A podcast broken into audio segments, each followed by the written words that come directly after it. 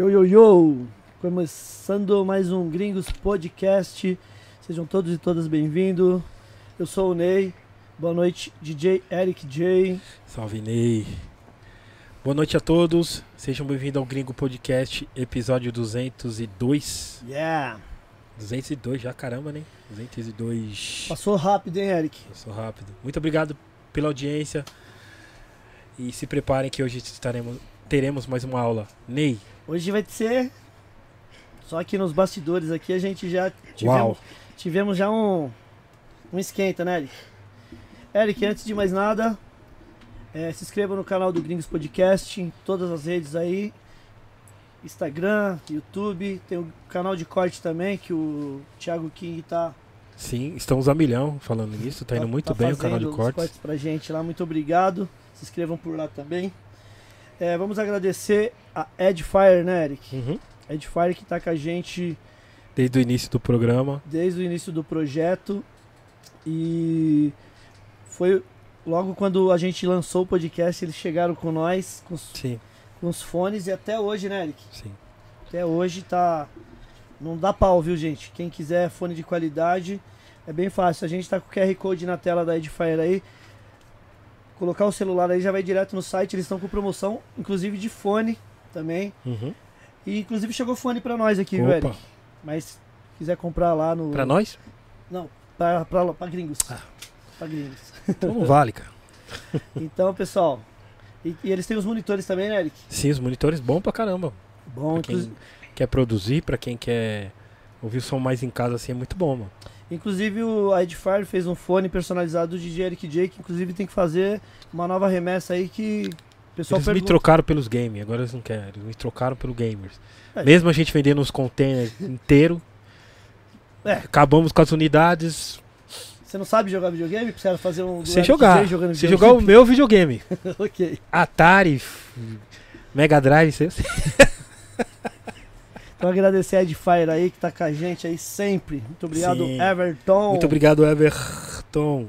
Muito obrigado a todos. Lembrando que estamos em todas as plataformas digitais. Exato. É isso, né? Exato. Spotify, Deezer. Deezer, Google Podcast. Tudo que você imagina. Se você precisar, é só procurar como Gringos E tem uma Podcast. galera que ouve, mano. Eu- depois eu, Tem. eu, vi, a- eu vejo a galera falando pra mim, falo, pô, da hora. Bom saber que. que... Porque a galera fica pergu- perguntando que quando vai subir, né? Não, quando Isso, vai é. subir o próximo capítulo e tal. Então, inclusive o de hoje estará depois de amanhã ou amanhã no, na- nas plataformas de áudio. aí. Legal, legal. É, quem quiser mandar perguntas para os nossos convidados de hoje, te- teremos uma caixa ainda. Tá, tá valendo, né? Tá rolando a caixa ainda, corre lá no No Instagram. Instagram do Gringos Podcast. Inclusive eu já vi, já chegou várias. Mas quem quiser dar tempo, tá? É free. Nós vai escolher três. Quem quiser mandar super chat, aí é outra fita. Nós já É. corta a fila. Mandou super chat, nós já lê na hora. Tá? Pro, pro nosso convidado. E, e se quiser mandar no Pix também para mandar fazer a, per- pra fazer a pergunta, pode ir no podcast gringos.gmail.com, que é o e-mail. E a gente tem também o. Que eu não sei onde tá aqui, né, Eric? No, no- na Qual parada link? que o RM mexe, mas enfim, daqui a pouco a gente acha e coloca aí que tem o telefone. Mas pelo e-mail é podcastgringos.gmail.com, que é bem fácil. Que já chega pra nós aqui na hora que fizer. Beleza? Ou superchat fácil. também já corta a fila. Liga pro Ney e fala, Ney, quero fazer uma pergunta pro convidado. Pode ser também. Mandar um Então eu superchat. vou atender, mas. enfim. E aí, Eric? Adjetivos para o convidado de hoje. Ah, tem vários, hein? Produtor, MC. Falei primeiro, produtor, MC, cantor de verdade, ator, canta de verdade. Canta em vários clássicos do, do rap nacional. Vou até perguntar pra Inclusive- ele por que, por que, que ele não, não recebeu, pro- por que, que ele nunca foi nesse reality show de The Voice. The É. Voice, essas coisas caóticas. Verdade, hein, mano? Tá faltando ele lá, hein? É... O que mais, Eric? Mais adjetivo. Vamos saber. Vamos pe- Será que o nosso convidado já dançou? Já foi b-boy? É, Oh! vamos ver se ele, se ele é os quatro elementos. É. Se ele já grafitou também. MC a gente sabe que é, agora falta saber se ele é DJ, É, dançarino b-boy, e grafiteiro. grafiteiro. vamos- É. Marrom. Boa noite, meu salva mano. de palmas Marrom. Salve de palmas. Muito obrigado pela sua ilustre Master Golden presença no nosso gringo humilde básico. Gringo Podcast. Eu que agradeço. Já de antemão pedir desculpa, porque eu tô aí no meio de um processo de laringite. que Hoje eu tô com a voz de um fumante de 50 anos. Mas desde já, agradecendo aí a- a- o convite Certo. e respondendo a grande questão. Sim. Sim, Aê! Comecei como um b-boy, tive a fase, tive a fase de, de pichador, mas na real depois evoluiu com umas letras mais elaboradinhas de grafite. Certo. DJ fazia oficina na FEBEM Ah, da hora. e pra fechar, Faz tempo que a gente não tem um quatro elementos aqui. e pra fechar, Verdade. estamos no rap há muito tempo também. Você é louco. Boa. Lembrando que tem brindes aqui. É, antes de começar aqui, Marrom, Oh, nós temos algum, alguns mimos para os nossos convidados e hoje aqui temos uma caneca personalizada Caraca. sua, Essa é minha, tamanho. feita por, é, pelo, Air, Pra ficar claro, pelo Airbase. tem um problema sério com a minha mãe. Ela cata minhas canecas tudo. Meu, muito louco. Que da hora. Valeu, obrigadão. Lembrando que o Airbase, o Marrom, ele também, além de canecas, ele faz também camisetas agora. Quem quiser, Qualidade muito louca. tá na tela aí também. Ou ir lá no arroba AirbaseBR, pode chamar ele lá, fala que você viu aqui no Gringos Podcast que ele vai fazer um atendimento especial, beleza? Coisa E temos fina. aqui também, ó, um voucher de 500 reais pra você fazer uma tatu, Ei, fazer uma lasqueira! tatu lá no Bronx Tattoo, Pronto, beleza? Tatu. Aí sim, a glória. Bronx Tatu fica ali na. na Fica ali na Celso Garcia. né? Isso, ah, mano, próximo do vamos metrô Carrão, próximo do metrô Carrão, depois eu te mando o contato Que da dele. hora. Você tem 30 dias contando a partir É. de agora, hein? Não vai tanto tempo, não. E quem quiser também é só chegar no Instagram lá do arroba Bronx Tattoo. Da hora. Quiser agendar aquela tatu, Sem palavras. chega lá no Bronx, beleza? Yeah. Lembrando que é, as perguntas estão. Ó, pessoal, não, não mandem perguntas aqui, por favor, no, no, no cha- A não ser que seja superchat, né, Ney? Isso, se for superchat, Pix. Mas a sua Pix. pergunta corre lá na caixinha de, do Instagram e manda sua pergunta lá, certo? ah, o superchat tá ali na tela, mas não tem o. É o podcastgringos.gmail.com. É bem fácil o e-mail. Anyway, né? Yeah. Marrom, Bora? meu mano, quando foi seu primeiro contato com a música? Na sua casa tinha músicos? Você, foi, você cresceu no meio do- dos músicos? Como é que foi? Doideira, né, cara? E na verdade, quem começou com a música em casa foi minha irmã com Sim. instrumento. Ela começou a aprender violão em algum momento lá com. Eu devia ter uns 8, 8 9 anos de idade. E aí, vendo ela, eu quis começar a tocar, mas ninguém de cultura musical dentro da casa nu- nunca teve. Contato mesmo foi através de, de- de instrumentos musicais ali com 9, 10 anos. Você, tocou violão primeiro, então? Toquei, comecei a tocar, só que aí é aquela doideira. Minha mãe era zeladora de uma igreja, Sim. e aí então ela ia, passava o dia, né, limpando, fazendo as funções dentro da igreja, e eu pegava, montava todos os instrumentos que tinham disponível na época, tipo baixo, guitarra, bateria, teclado, Sim. e ficava batucando na cabeça dela. Ela trampando e eu batucando. Você fica uns 10 anos fazendo sair, alguma coisa sai, né? É, Mas que começou foi assim, a parte de, de, de instrumento. Eu comecei a, a tocar por conta dessa parada da, da mãe na igreja e cantar na igreja mesmo. aí. Mas para inclinar pro rap aí foi um pouquinho depois. Você lembra o primeiro rap que você ouviu? Cara, eu ouvia muita coisa. Depois, com a internet, você começa a entender de que época veio cada coisa, Sim, né? Sim. Porque eh, tinha um delay muito grande do- do- dos bagulho gringo pra cá, né? Nossa. Então imagina, eu muito. ouvia, Sem internet já tinha. eu via Vanilla Ice no caminhão do Ah, pai, o pai trampando ah, de caminhão. Ice, ice, baby. Eu MC Hammer. Tipo, aí você vai descobrir a época que era aquelas paradas, tipo, é, eu ouvia Body Country do ICT ali, do, Pode crer.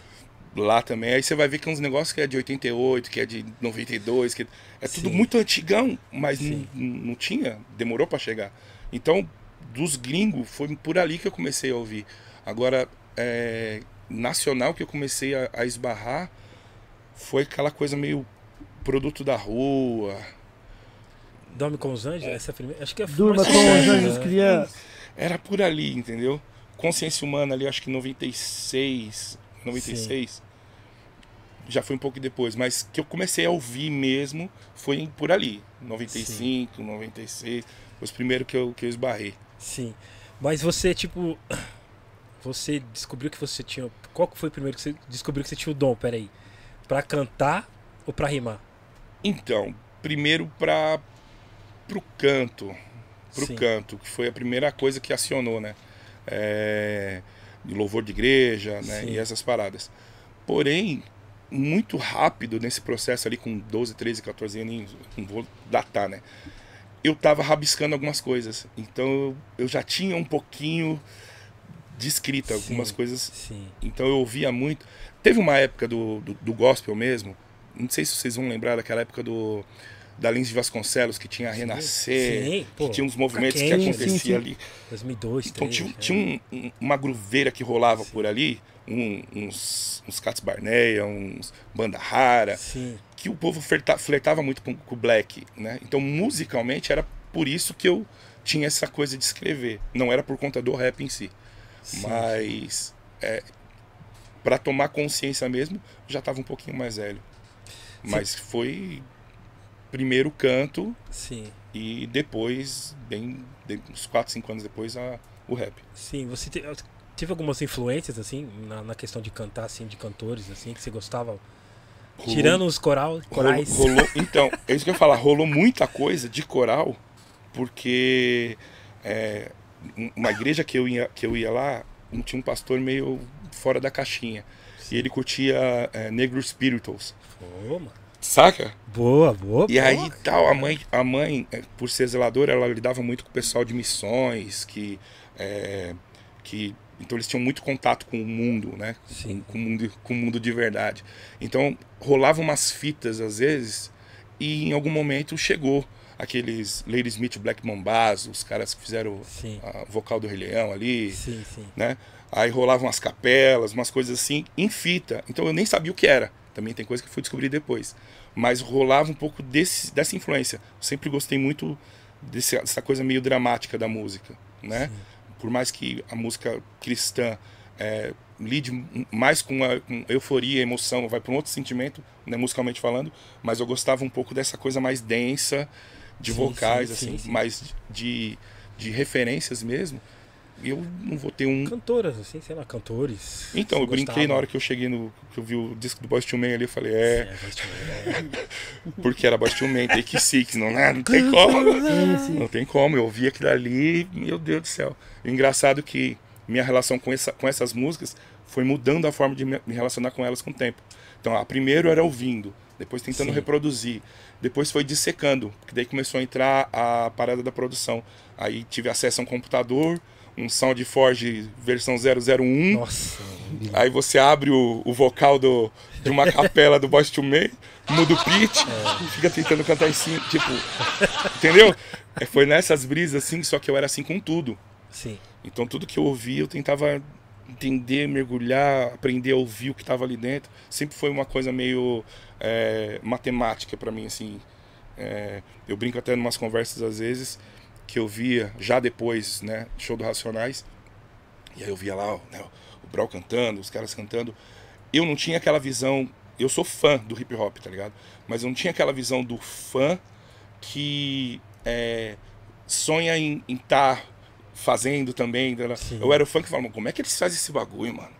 Como é que, meu como é que ele fez? a-" Eu tinha essa mente de querer descobrir como é que, que funcionava o mecanismo por trás daquele negócio. Uhum. Então sempre foi essa brisa de, de, de instrumentos, do canto, de, de, de destrinchar o- o- os mecanismos para saber como é que funcionava.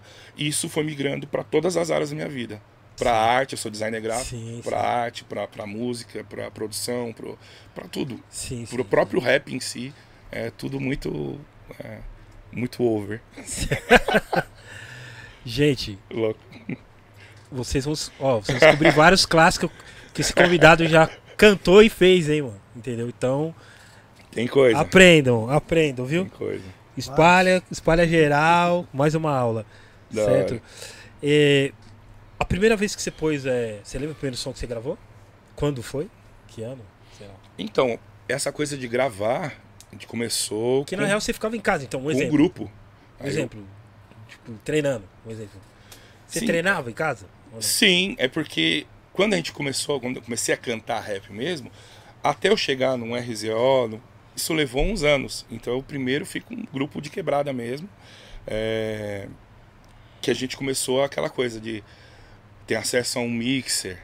Aí corre daqui, Sim, corre sim. dali, descobre que aquele mixer ali, o, o 816, não lembro os nomes, tinha sample. Aí você- Sim, isso era bom. Pega sample. Aí a gente descobre que ele só tem uma entrada de microfone. A gente fala, pô, mano, mas precisava demais. Aí vai pra Santa Figênia, arruma um adaptador com, com quatro entradas e tal. Então, a gente começou a gravar ensaio.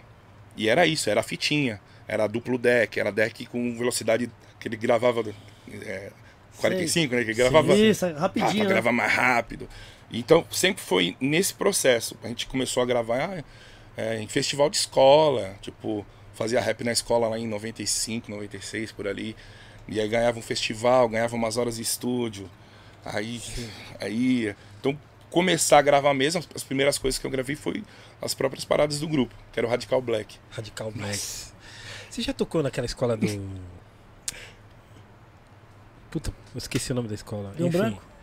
Não, é ali na Sapopema tinha um evento anual todo. todo... O Rap Festa? Rap Fest. Era nós que fazia. Pô, da hora, mano. É, no Haroldo de Azevedo. Primeira vez que eu vi o Bill pessoalmente foi lá, tá ligado? Então, o Bill, tá- o Bill foi no 3, eu entrei um ano depois. Cheguei a trombar, mas em, outras em outras ocasiões. Sim. O Haroldo ali no, na Vila Madalena? É, Madalena Parque ali, Santa né? Madalena, Santa naquele Madalena. pedacinho da Safopemba. Pô, vários grupos de nome eu vi lá, assim. Meu que eu- Deus, que o rap de verdade pra mim humana, foi ali. Tá ali, ali eu tive cada experiência aqui. Eu devo ter ficado num 6, 7 rap em festa. Nossa. Porque quando eu saí já tava no, no, no 9, 10, décimo rap em festa. E o processo era muito louco. Porque você tinha as reuniões com os grupos, né, que queriam participar do, participar do festival. Aí tinha um tema anual ali que escolhia e tal. Né? Então o tema esse ano aqui é violência doméstica. Aí o grupo tinha que apresentar uma música dentro do tema Sim. e tal, tal, tal. Então, pô, era um processo que estava muito engajado com a, com, com a mensagem da cultura hip hop, né? Da, da origem mesmo. Então era muito louco. Você passava dois dias sentado na quadra de uma escola, vendo 80 grupos. 80 grupos. Era... Era gente pra caramba. Meu Deus, era muito grupo, gente. E é muito louco, é muito louco. Esse E- festival mesmo. E era é- da hora que, nessa época, as pessoas ficavam pra ver os grupos, tá ligado? Fica. A Eles ficavam o dia comunidade se inteiro pra, pra mobilizava. ver e os grupos, tá ligado? Porque é, é diferente. É, eu falo pro pessoal assim, né, dando aquela ava- avaliada na- no que o funk virou hoje. Falei, existia um primeiro momento lá atrás em que algumas informações não chegavam. Então você precisava ouvir nas músicas para você ter a identificação. Se eu, pô, mas isso aqui acontece aqui também. Pô, mas isso, pô, isso aqui, a polícia também faz isso aqui. Então teve esse primeiro momento. A partir do momento que chega a internet, que globaliza a informação, alguns assuntos já começou a dar uma saturada. Então, para a comunidade, já não era tão interessante você Uhum. ficar lidando com aquela informação. Você fala, eu sei, também tô passando esse mesmo perrengue já faz 5 anos, já faz 10 anos. Então, o entretenimento acabou ganhando um pouquinho mais de vez e eu brinco com o pessoal, falo, mano, foi aí que o funk entrou. Sim. Entrou sim, na, na, sim. na brecha de que, meu, Pegou, pegou o lugar. alivia né? um pouquinho aí, rapaziada, já pesou demais, nós já Muito passamos- oreada, peraí. Entendeu? então naquela época a comunidade estava ouvindo ainda, tava isso aí não estamos falando em 97, 98, então, entendeu? É, é diferente, né? O movimento que acontece hoje em dia na Uhum. comunidade. Comunidade, na verdade, fica quase que trancada É. dentro das casas, porque a molecada tá na rua, naquele fervo, no fluxo da loucura, e não, não dá nem pra sair, entendeu? Mas naquela época o pessoal colava. Tem muita, muita comunidade que prestigia ainda as ideias e. Sim, sim. Pô, tem, né? Você não tem como negar. Mas que mudou drasticamente. Parece que a mudou. comunidade, eles. Eles enjoaram de orelhada. Não sei se você tem. se- É. Parece que eles, tipo, ah, chega de orelhada, vamos de progresso. Vamos, não de progresso, né? Vamos, vamos saber de ostentar e tal. Parece que Mas é, no nosso tempo que a gente cresceu, né? Tipo, ali conscientização é porque, é porque essa coisa da conscientização tava chegando. A gente não sabia de muita coisa. Então a gente precisou ouvir aquela letra descrevendo aquela situação pra você olhar pra dentro da tua própria vida e falar: caraca, mano, mas eu sou essa pessoa também. Sim, tipo, sim, sim. Hoje em dia, meu Deus, todo mundo sabe, tá ligado? É muito louco. isso aí. É, é bem louco. Você chegou a fazer, dar aula nesse projeto? Ou não?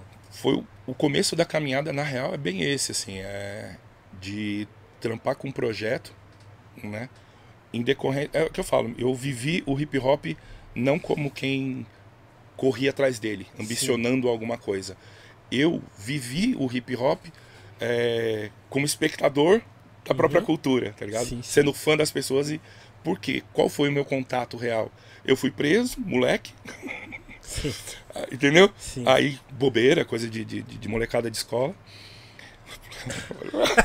A gente alivia um pouquinho pra não, não assustar o pessoal. Não, mas foi, foi nada sério. Mas daí, você tá lá na, na- naquele centro de internamento, que na real não era FEBEM. Depois, quando fui trabalhar com isso, eu entendi os processos. Eu fui pro centro de, de internação provisório. Então não era ainda a FEBEM, era o, o, a- as UAPs, né? Unidade de Abrigo Provisório, que tinha na Imigrantes, onde eles têm os pavilhão hoje. Era, era ali, fiquei ali uns dias. Aí, tô nesse pavilhão, aí o que, que eles colocam pra assistir no- no- na fita? Colors. Cores, Cores da cores violência. do meu- Aí tô, tô ouvindo falando, é isso aí, fechou. Quando eu saí, aí eu, aquela coisa parecia uma ceninha de filme. Aí eu olhei pra trás, assim, as trancas batendo, né? E eu falei, um dia eu vou voltar pra cá. Sabe aquele? Um dia eu vou voltar pra cá, mas vai ser diferente. E rolou realmente. Eu fui trampar de, de educador no, na FEBEM. Sim, Fiquei sim. dois anos e meio em um projeto. Na real, trabalhei 15 anos em diversos projetos. Mas nesse primeiro começo, foi isso. Fui trampar de, de educador. É, jogaram a gente no circuito grave da FEBEM, que era a- as unidades que não tinham nenhum tipo de recreação, atividade, que era o panelão que eles chamavam na época, né? Que era, acho que, uma- umas unidades que estavam coladas de muro com muro. Então, qualquer BL que dava em uma, inflamava rápido para as outras casas, tá ligado? Caralho. E aí eles pegam e falam, joga, joga os moleques pra fazer atividade lá dentro. E aí jogar nós. É. Mano. E, e nessa fase eu já era DJ também.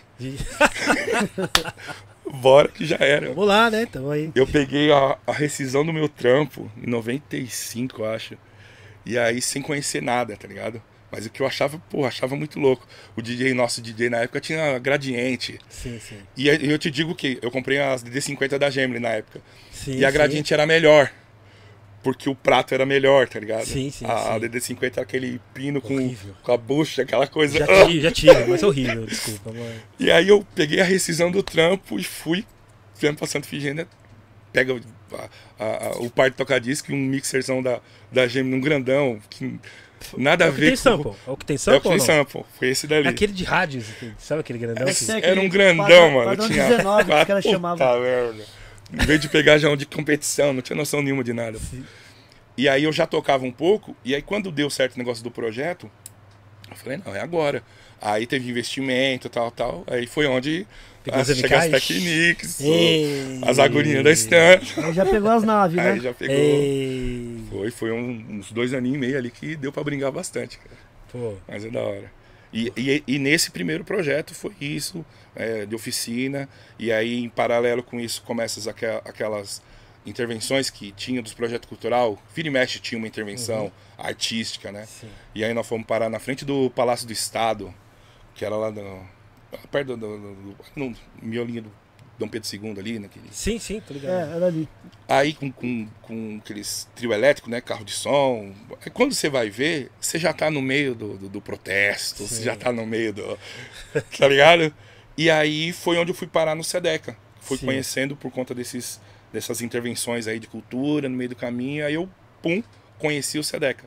Eu digo que foi o Sedeca que me formatou educador mesmo. Né? Eu sou orientador educacional. Sim. Então foi o Sedeca, essa experiência ali que me formatou nesse sentido. Aí sim, foi fazer oficina de hip hop mesmo, oficina de MC e de técnica vocal. Eu lembro que acho que o, o o Big Ed me O uma vez lá. E aí acho que você tava dando aula de violão, alguma coisa, de canto, de Aham. violão, alguma coisa assim. tá O? Ed, o Ed, o Bispo. O Bispo. Bispo. Vixe Maria, só os... Qual que era aquele Mano, do o time Bispo? monstro, hein, mano? Não, o- Você, Big Ed, Bispo, mano. o- era um arte em movimento. Mano, aquele projeto do Só arte- jogador caro, né? Mano, Caraca, aquilo velho. ali é. Meu Deus do céu. Tanto que quando eu fui pro sul, morar em Santa Catarina, eu fiz ponte com toda essa galera para fazer oficina lá. Então nós tomamos uma cidade de assalto quando eu cheguei. eu- a gente saiu em, em 10, 15 matérias de jornal, porque era, era muito grande Sim. o tamanho da cidade, o que a gente foi fazer Sim, lá, entendeu? Sim, sim. Mas, meu, é só pedra preciosa esses caras aí, meu Deus do céu. Cara, lá um- era um projeto muito bom, assim, cara. Arte Movimento. Eu não lembro na época, assim, mas eu tenho um eco na minha cabeça que eram coisa de 12, 14 oficinas. Era um projeto foda, cara. Eu cheguei a ter 100, 120 alunos. cara. Cara, que louco, mano. Isso daí nós estamos lá em 900 Guaraná de rolha, tipo. Sim, sim, mano. E hoje, o louco é que vários, vários, vários. Quando eu voltei para São Paulo há quatro anos, eu comecei a trombar, em evento de casa de cultura principalmente, vários irmãozinhos que faziam oficina na época, que é tudo nego velho hoje com 30 e poucos anos, mas que naquela época era molecada de 14, 15, Puta, que mano. pegava, que ia de a pé de São Mateus até lá, pro coisa. Tem um mano do território leste, se eu não me engano, quadrilha do leste, cartel do leste. Me perdoa, irmão, não vou lembrar certinho. Que ele me contou uma fita dessa, que ele vinha de um cantão da, da leste, bem pra dentro da Ragueb, Sim, sim. de a Rolete ali. pé. Ô, era duas horas, quase duas horas caminhando. Olha, E vários MC loucos hoje faziam oficina comigo e falam, meu Deus do céu. mano, que... Muito louco. Pega uns caras. tem- Tem o. O, o Ralph. Hoje eu acho que é MC Barba Negra. Os caras mudam os nomes tudo também, não tem jeito. Mas, meu, um puta cara monstro também que era do. Esqueci o nome que era do grupo também. Muita informação, cara. E ele, e ele fazia oficina na época também, um baita MC de batalha hoje. Ah, vários caras que começaram nesse processo de oficinas e que hoje em dia, e sem contar o pessoal de comunidade que aí fazia aula de canto, que não tem nada a ver Sim. com a cultura hip hop, mas que você alcançou socialmente por algum motivo. Sim. Ou isso daí. não- ah, Então, Não uma, uma grande pergunta, cara. Uma grande pergunta não, uma, uma uma pergunta pra você ufa. é, sobre isso. Por que acabou? é, a gente não tem mais projetos igual esse. Se tem, são bem poucos. É, a diferença era muito grande, igual dessa época. E a gente via realmente que o, que o hip hop ele fazia. Você via real- realmente o resultado na. Você via a galera indo pra, como exemplo, pra cantar, Sim. pra dançar, pra aprender a arte dos tocadiscos tipo, e pra grafitar. Você via realmente tendo uma mudança na quebrada. E hoje acabou essa parada. Você, você consegue explicar por quê ou não? Então, eu penso que do mesmo jeito que a gente ouvia música no Discman, Sim, que anti-choque, sim. gravava 16 segundos. Gente. Então você, você conseguia ter tempo e paciência para parar e se beneficiar com esse processo de ouvir. um Hoje em dia, a Verdade, música, viu, a irmão? música é tão rápida, é tudo tão agilizado, é tudo tão acelerado, que talvez a didática que a gente usava naquela época de exemplo, Sim, ter tempo de convivência um Sim. com o outro, hoje em dia não cabe mais. Então eu posso achar que parte disso é evolução mesmo, é o próprio tempo, né? Porém, a contrapartida é que muita coisa ficou efêmera. Então você não tem mais essa dedicação que você precisava estar ali toda semana, fazendo oficina, participando das atividades. Por quê? Porque a tua perspectiva era essa. Hoje em dia, a gente tem um- uma sobrecarga tão grande de informação e possibilidade que você se dispersa muito rápido de qualquer coisa. Então eu acho que as pessoas não têm mais paciência para aprender hoje em dia.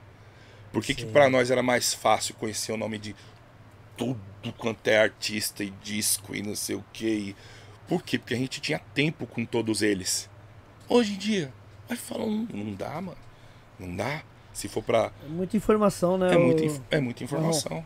Você teve que ficar os últimos 40, os últimos 40 anos da sua vida ouvindo, sabendo, conhecendo para continuar atualizado e, né? Sim.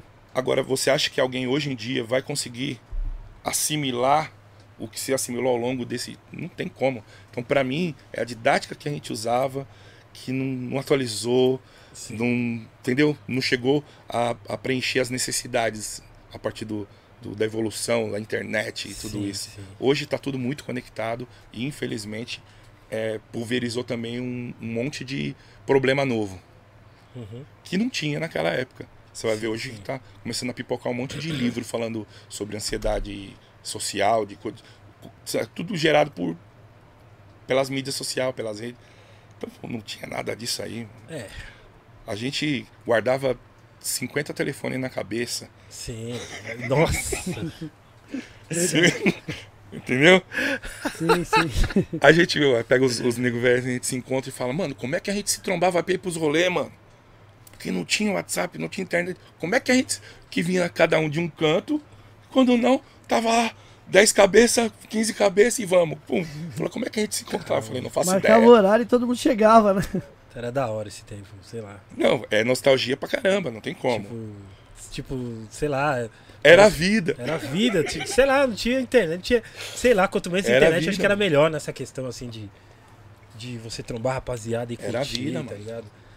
Não tinha, Tinha um como. propósito, parece, agora parece que é, tipo, ah, legal, mas tipo, sei lá, estranho. Eu, eu penso que até a questão dos nossos referenciais mudou por conta disso. Antigamente você tinha sempre aquele articulador da comunidade, que era o, o líder comunitário, assim, que todo mundo olhava pra ele. Então ele estava dando exemplo para várias coisas. Então é, ainda existia isso. Chega um momento que você não tem mais essa admiração por ninguém, pelo que ninguém faz, pelo que. Então não tinha isso, tá ligado? É, não, não tem mais isso de paciência, de tempo, de processo tem que conquistar no grito em dois segundos. Se não pegou, tchau, próximo. Sim, Hoje, é. hoje tá assim, né? Tá muito Nossa, rápido. muito, muito louco. Agradecer aqui, ó. Chegou o superchat aqui. De um. de- inclusive de um. Já foi. Já passou por aqui pelo Gringos Sim. Podcast. Agradecer o DJ Nato PK, mandou Ah, superchat. nossa, meu Deus do céu. Mandou superchat, a gente já corta a fila, viu, É, da o hora. Marrom? Olha o que ele mandou pra vocês. Já competi é, com o Marrom num único campeonato de DJ que participei na vida. Ele deu risada aqui. Acho que, acho que em 98. Na 98 90, ou 99, tu falou. Meu É, Deus do céu. é, na sedinha do Parque São Rafael, Nossa. mil Nossa, na sedinha, eu colava na sedinha, mano. Você Mano, lembra disso, velho. de marcar, de Caraca, marcar velho. vinil com, com, com fita. Sim, mano. Aquilo era lindo, aquilo ali. E muda, vem, joga pra frente, joga pra trás, e acha o ponto. e aí você vai ouvir o vinil depois de. Nossa, pelo amor de Deus. É comido, né? O, o suco do vinil. O, o, o Nato, não só o Nato, mas, pô, Enéas, que virou Enésimo. Por que eu brinco o pessoal acabou mudando de nome depois, né? Sim. Mas a gente vê de, de outra época. Quando eu comecei a cantar com o meu grupo, Radical Black, lá na, na- nos primórdios da humanidade, os caras já estavam lá, tá ligado? Os O caras- Armagedon já tava lá. Nós ouvi os caras. A gente. Entendeu? Então é, é, é muito louco isso aí, você é, participar de uma, de uma cultura tão rica de pessoas, tá ligado? De, de, de, de talentos, assim. Sim. E isso, pra mim, é, é a. Vou dizer, se for pra ser nostálgico e chorar um pouquinho pelo, pelo passado, é as maiores perdas que a gente tem. A gente perdeu no, no, nesses últimos, nos últimos dois anos pessoas gigantes demais. Tá ligado? Pra E- caralho. e, porra, o Ugly, meu Deus do céu, pô. O Ugly, o Enéas. É, e vários, que a P agora mais, mais recente. Então, é, Sim. O, o Ugly, eu brinco com ele, virou um grande amigo depois, né? É, ele brigava comigo que eu falava que eu era fã dele. Ele falou, para, mano, eu é que sou seu fã, cara. E não sei o quê. A gente debatia isso, mas por quê? Porque eu tava lá no, no Clube House em, sei lá quando, 1900, né? vendo filosofia de rua cantar, os caras vestidos de branco, né, com aquelas paradas vocais que o Brian fazia ali, e eu vi aquilo ali, eu falei, meu, é isso, é a chave, aquilo emocionava, né? Então, é, são pessoas que você é, vê e tromba, né? Você vira amigo de todas elas com o passar do tempo, mas que são pessoas gigantes demais, tá ligado? Nobres demais, você fala, pô, elas, mereciam ter um, sabe? um Verdade. retorno maior do- do- da vida, assim, né?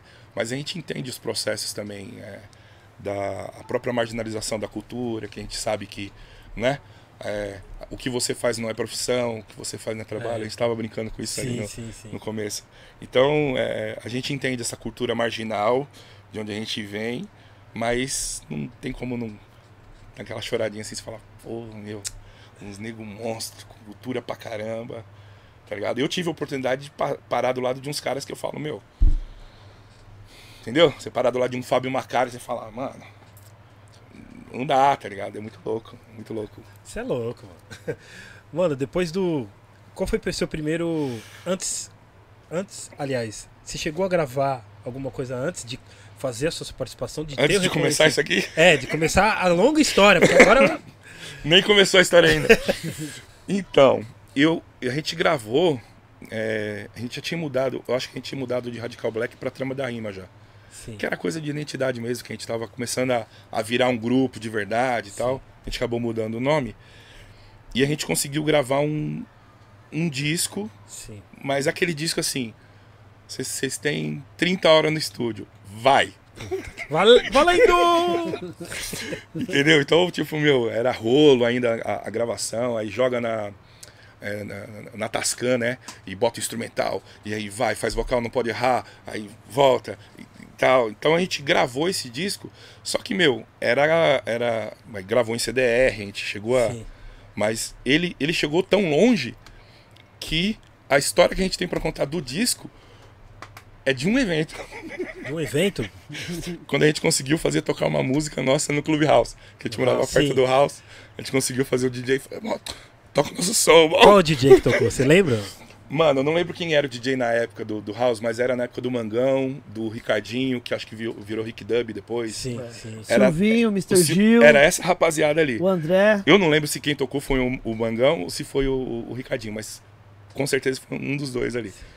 E aí a gente ficava o, o baile inteiro, mano. Toca o nosso bagulho ali, irmão. Chato pra caramba.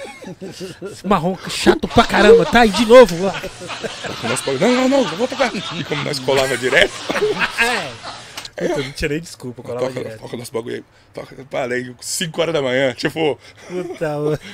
Aí botou pra. Aí a gente ouviu nosso som nas caixas e falou: É, mano, agora sim.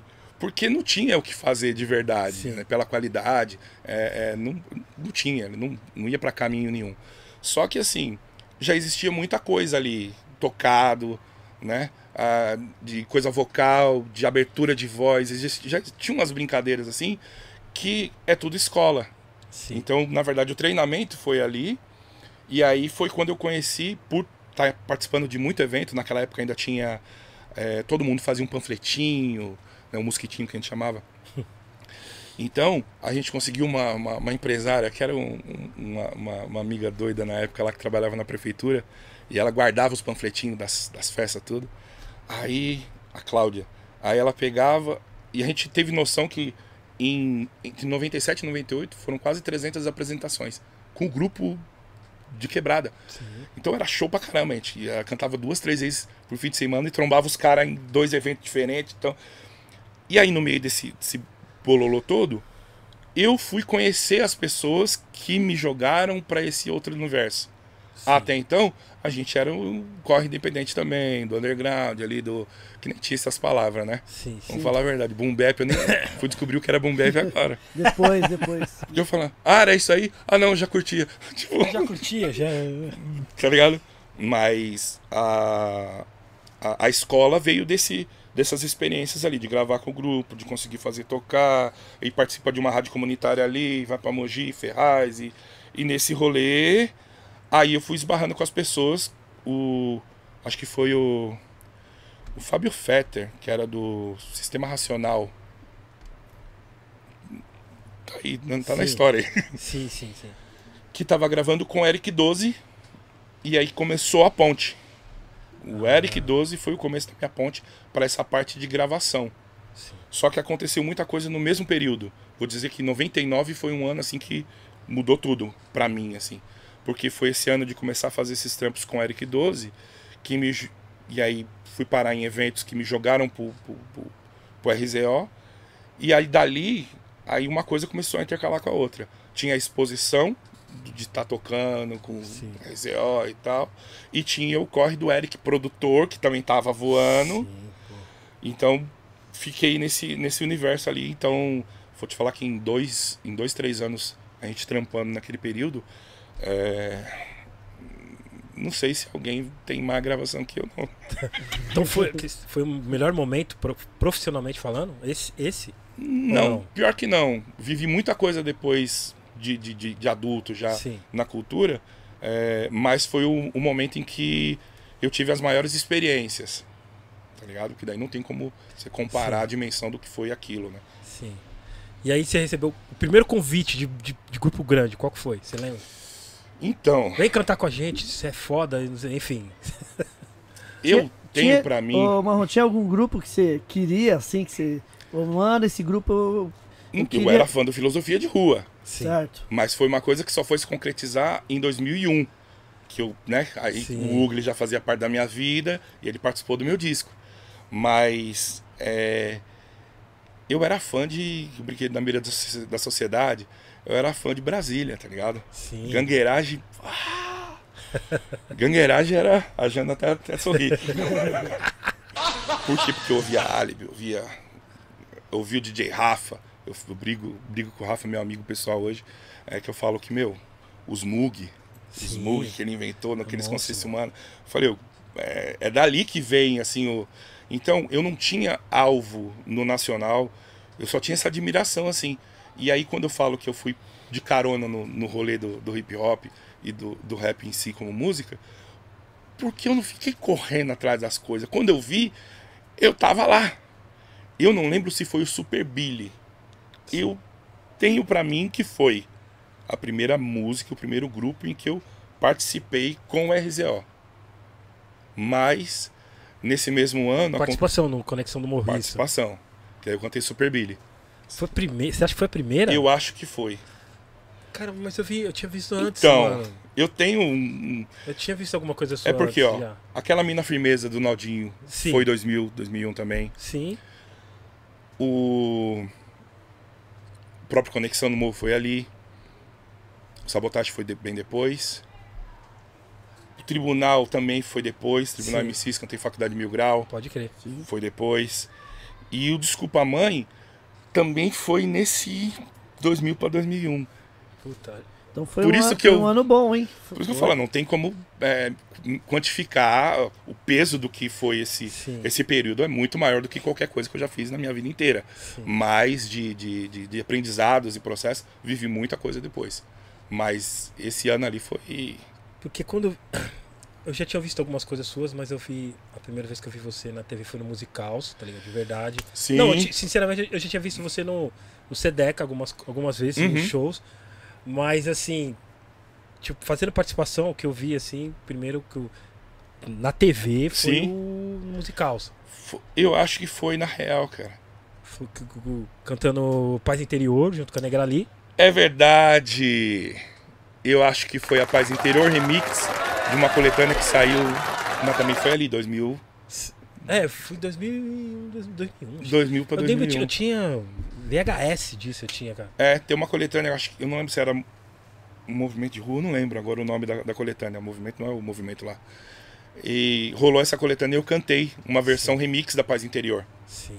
Então talvez possa ter sido o primeiro, mas eu acho que que Super Billy foi a Porque depois, acho que o Super Billy veio depois, mano.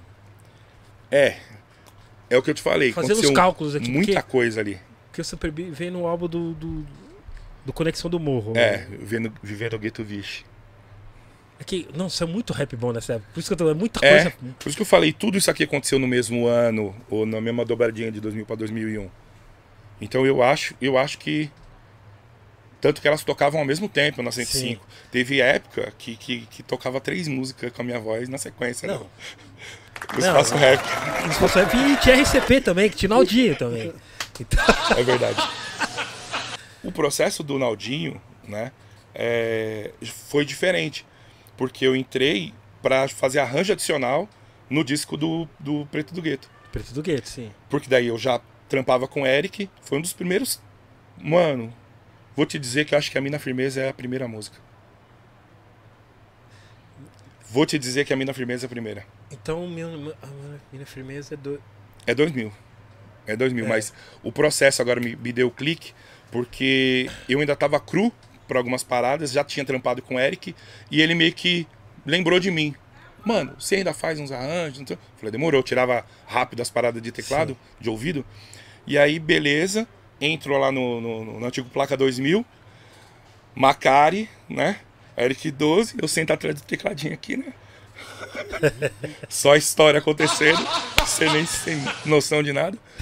Como não tinha internet pra você saber qual que é a cara de cada um, o Naldinho, Naldinho chegou, entrou. E eu tô aqui com aquela voz assim que eu não. Onde eu ouvi essa voz, mano? mano? Eu não sabia quem era. Certo. Não sabia quem era. Eu já contei essa história pra ele. Pra ele. Aí vai fazer uns arranjos, vai, pá, sample dali, tira um baixo aqui. Vai lá, Quinto Vigia, meu. Toquei o pianinho do Quinto Sim, Vigia. não, isso o eu já maior- tinha me O falado. maior orgulho da minha vida. E ficou. Carteirado, Mano. Tem que vigia carteirado. Você já produz, produziu. E então, quando chegou na Mina Firmeza, precisava de um. E eu, "Bom, eu canto também. E aí, nessa, nessas ideias, eu já sabia que era o Naldinho, né? E eu não sei qual foi o clique, que momento que foi. Porque eu imitava o Naldinho na época. Sim. Porque- Sério? Eu imitava. Que Naldinho e Brown, mas. Eu não consegui, eu não vou conseguir fazer hoje que a caras voz mais tá imitados do. do... Pra dar uma canjinha aí, Mas Ronaldinho. não tem como, vai. Amigo, Mas era aquela Cadeira do- Naldinho. do Bem-vindo, bem-vindo ao hip hop. Acorda aí, vacilando, acorda aqui. Mano, Igualzinho, mano. Aí, aí eu acho que em algum momento o timbre, o timbre da voz aí, eu falei, hum. E aí que eu entendi, falei, meu Deus, onde é que eu tô, mano? E beleza, então porque eu falo, eu acho Não, que foi aí. a Até primeira. então você não sabia que era Naldinho. Eu não tinha Você flagrado. tava ali perto do teclado, só falando, não tinha é isso mano, de, de cara. Hoje em dia você sabe a cara de todo mundo. Naquela época não tinha. O Naldinho era um cara que entrou lá e foi gravar o disco. Eu falei, vambora, da hora. Mas eu não tinha consciência de quem, quem era, né, cara? E eu, meu, o dia que eu contei isso pra eles, eu imitei ele na frente dele. Eu tava bêbado, com certeza. Jamais faria isso sobre. E foi uma única vez. A, a história segue a história. Então, pra mim, foi isso. Mas eu já tava nesse processo com a RZO. No, no, no, no Naldinho, na, naquela mina firmeza, os, os arranjos também, além, de seu, além do back vocal, os arranjos Tem também. uns é- strings, porque ela é um Sim. sample, né? Tchu, tchu, É, o vocal Sim. normal. Tem uns strings que tem na música, parece um, simulando um violino ali. É, E tem um solinho de violão desbaratinado ali. Sim. Que, é, que eu fiz também, mas nem Sim, era o sim. forte da música. Mas tem vários arranjos ali de baixo e coisa. E aí eu Sim. digo, porque teve beat que foi sample, teve coisas que foram criação do, do, do Eric lá com uns, uns módulos loucos que ele tinha lá.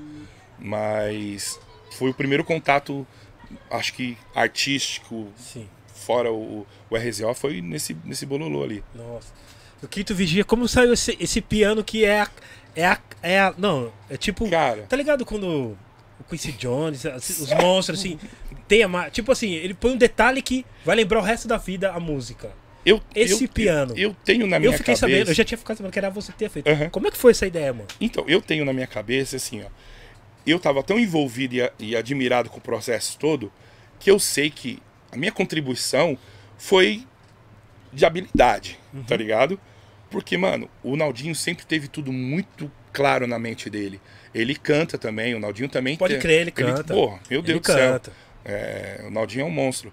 Então, ele, ele tinha o- o- o- as, as linhas de melodia do, da Mina Firmeza, ele que inventou. Então, tudo aquilo ali eu só entreguei a habilidade pra fazer. Sim. Então, eu tenho pra mim que o processo do Quinto, Quinto Vigia saiu do mesmo lugar. Eles pensaram, inventa aqui, achamos um timbre. É, eu tinha manias de músico, né? Eu tinha manias. Então, provavelmente, o dedilhado que tem depois do ataque é coisa da minha cabeça. É muito a minha cara aquilo dali. Então, tipo, tá lá. É...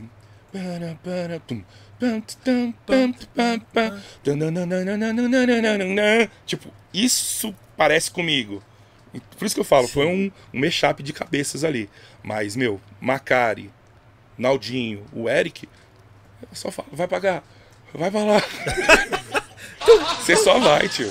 Então eu brinco que eu tô ali, mas os caras é quem estavam à frente de tudo.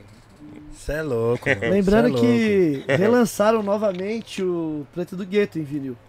Aí puseram aqui até a faixas do Apocalipse, que não, né? Colocaram o quinto vigia instrumental. Porra! Edição, Pega. o- essa é a lei também, vocal instrumental e edição limitada, vinil colorido. Quem gosta de vinil aí, ó. Edição limitadíssima. Pega. Tem aqui na Gringos, beleza? Só colar no E Gringos quando o beat ficou pronto, mano? Não, Quando você viu a. 10 horas. Quando, quando você Não, viu com a voz, você, tá, você acompanhou assim? acompanhei, vi toda a gravação, vi, vi todo o processo. Dali é onde começa o meu, meu, meu caminho de produção, de falar, meu, é isso, Caralho, fiz um hit. é isso. eu falei, eu não tinha consciência. Eu só Sim. tava. é, a história tava acontecendo, né? E eu tava ali passageiro do rolê. Aí é claro que depois que eu passei um tempo fora, é, que eu voltei para São Paulo, né, para respirar o ar de São Paulo, eu tive dimensão, eu já tinha noção, né, mas eu tive dimensão real do que virou tudo aquilo que foi feito naquela época. E aí eu fui ver a qualidade do que tinha sido feito naquela época, tipo, meu, é, é muito louco. Caraca. É Vários muito louco. clássicos, né? O É muita Marrom? coisa. Mano. Daquele, daquele período ali, a minha proximidade com o Eric me jogou no, no facção, Sim. né? No. Desculpa, mãe, foi você que fez também? Foi, foi. Você chegou no Versos Sangrentos ou nesse aí? Na, marcha fúnebre. Na Marcha Fúnebre. É, cheguei na marcha fúnebre. Cheguei na, na Desculpa Mãe e na de Encontra a Morte. Acho que é a, a 9 ou a 10. Que eu, que eu faço o refrão também. E eu cheguei a ver ainda uma primeira versão da, da Desculpa Mãe que tinha algumas palavras que depois foram mudadas na versão final. Sim. Lembra de todo aquele processo do facção naquela Sim. época ali, né? Então eu vi alguma, uma versão no primeiro momento da gravação e aí depois eu vi que o Eduardo tinha mudado algumas palavras eh, pontuais da música ali para atenuar, acho que alguma tipo alguma coisa que estava um pouco, um pouco agressiva além da da Sim. conta na época ali. Mas naquela época ali é legal porque já era o momento do MD. Pode crer, Então- pode Que crer. aí já tinha mais qualidade, né? Então eu tinha os MDzinhos já Sim, cheio de coisa. sim, verdade. eu tinha um MD crer. cheio de coisa espalhada de um monte de gente. Mas também fiz um, um- acho que o violão, alguma coisa da Desculpa Mãe que eu toquei. Não lembro se eu, se eu fiz mais arranjos nesse disco, mas da, da participação foi foi a Desculpa Mãe e o de Contra a Morte. Aí eu comecei a cantar um tempo com facção. Eu corri um pouco com eles também. Fez, É uma, fez uma tour com os, com os caras. Rolou, rolou de fazer alguns eventos, sim. Não lembro quantos, né? não foram muitos, mas me lembro de ter cantado um tempo com facção. Por ser backing, eu cheguei a, a cantar com muita gente que eu não tinha participado do disco, mas que, mano, não precisava de um. Cheguei a cantar com SP Funk. Tinha umas, umas faixas do disco. Os caras, mano, faz aquele. Foi, bora. Aí eu- O louco era uns eventos. Você pega um Palmeiras, uns eventos, É. aqueles marcos assim. Eu cantava três vezes na noite. Marrom saindo de um show, Marrom. Vai embora agora? Volta. Então vamos fazer louco. que a gente volta. No, no, na AMB mesmo, aquele do. Foi do Rick One lá do, do, do Tem, Do né? Tem Clan, né? Que teve É. as latinhas lá, É, Guerra das da- da Latinhas. latinha de cerveja. É.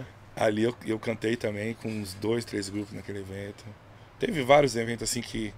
Por isso que eu falo, foi um, três anos do hip hop que eu falo, mano, 99, 2000, 2001, que foi muita coisa, tá ligado? foi coisa. muita coisa que aconteceu. Mano, nossa, foi, é, exatamente. foi- Você teve os caras dando peitado, peitaço de fazer esses eventos grandes, que não tinha ainda. Então você viu uns caras que era do movimento, né? Sim. Se comprometendo pra, pra subir o nível da, da, da coisa. Então, tipo, é, era muito louco. Na Super Billy você. Como é que é, rolou o convite? Você já tinha. Você ouviu a música na então, hora? eu fui com RZO. Sim. Então, porque a gente acaba lembrando da parte dos meninos, do, do, do- que é muito mais caricata, né?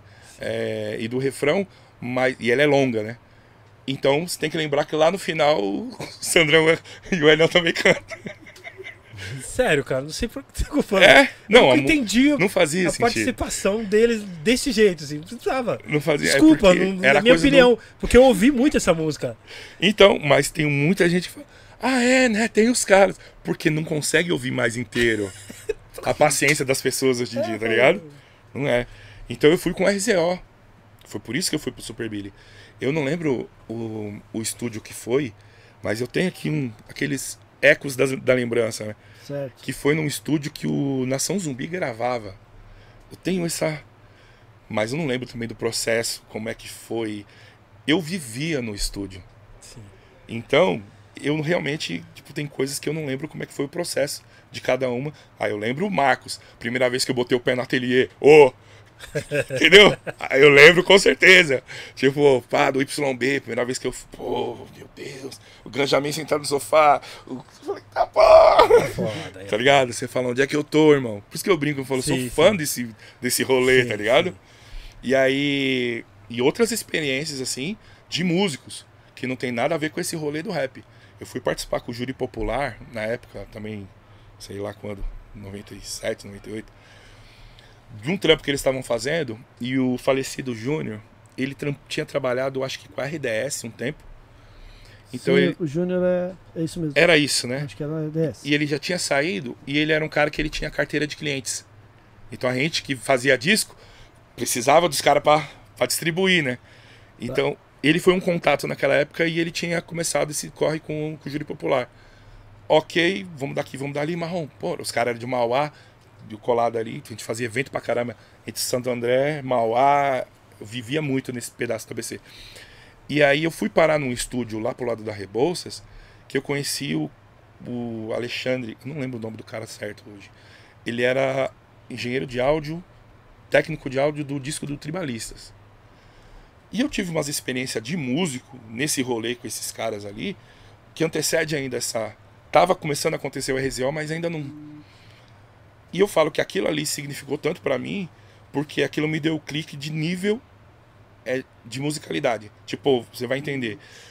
Eu vi o que um músico técnico, bom, músico profissional, conseguia fazer com rap. Sim. Não o que os caras do rap conseguem fazer com rap.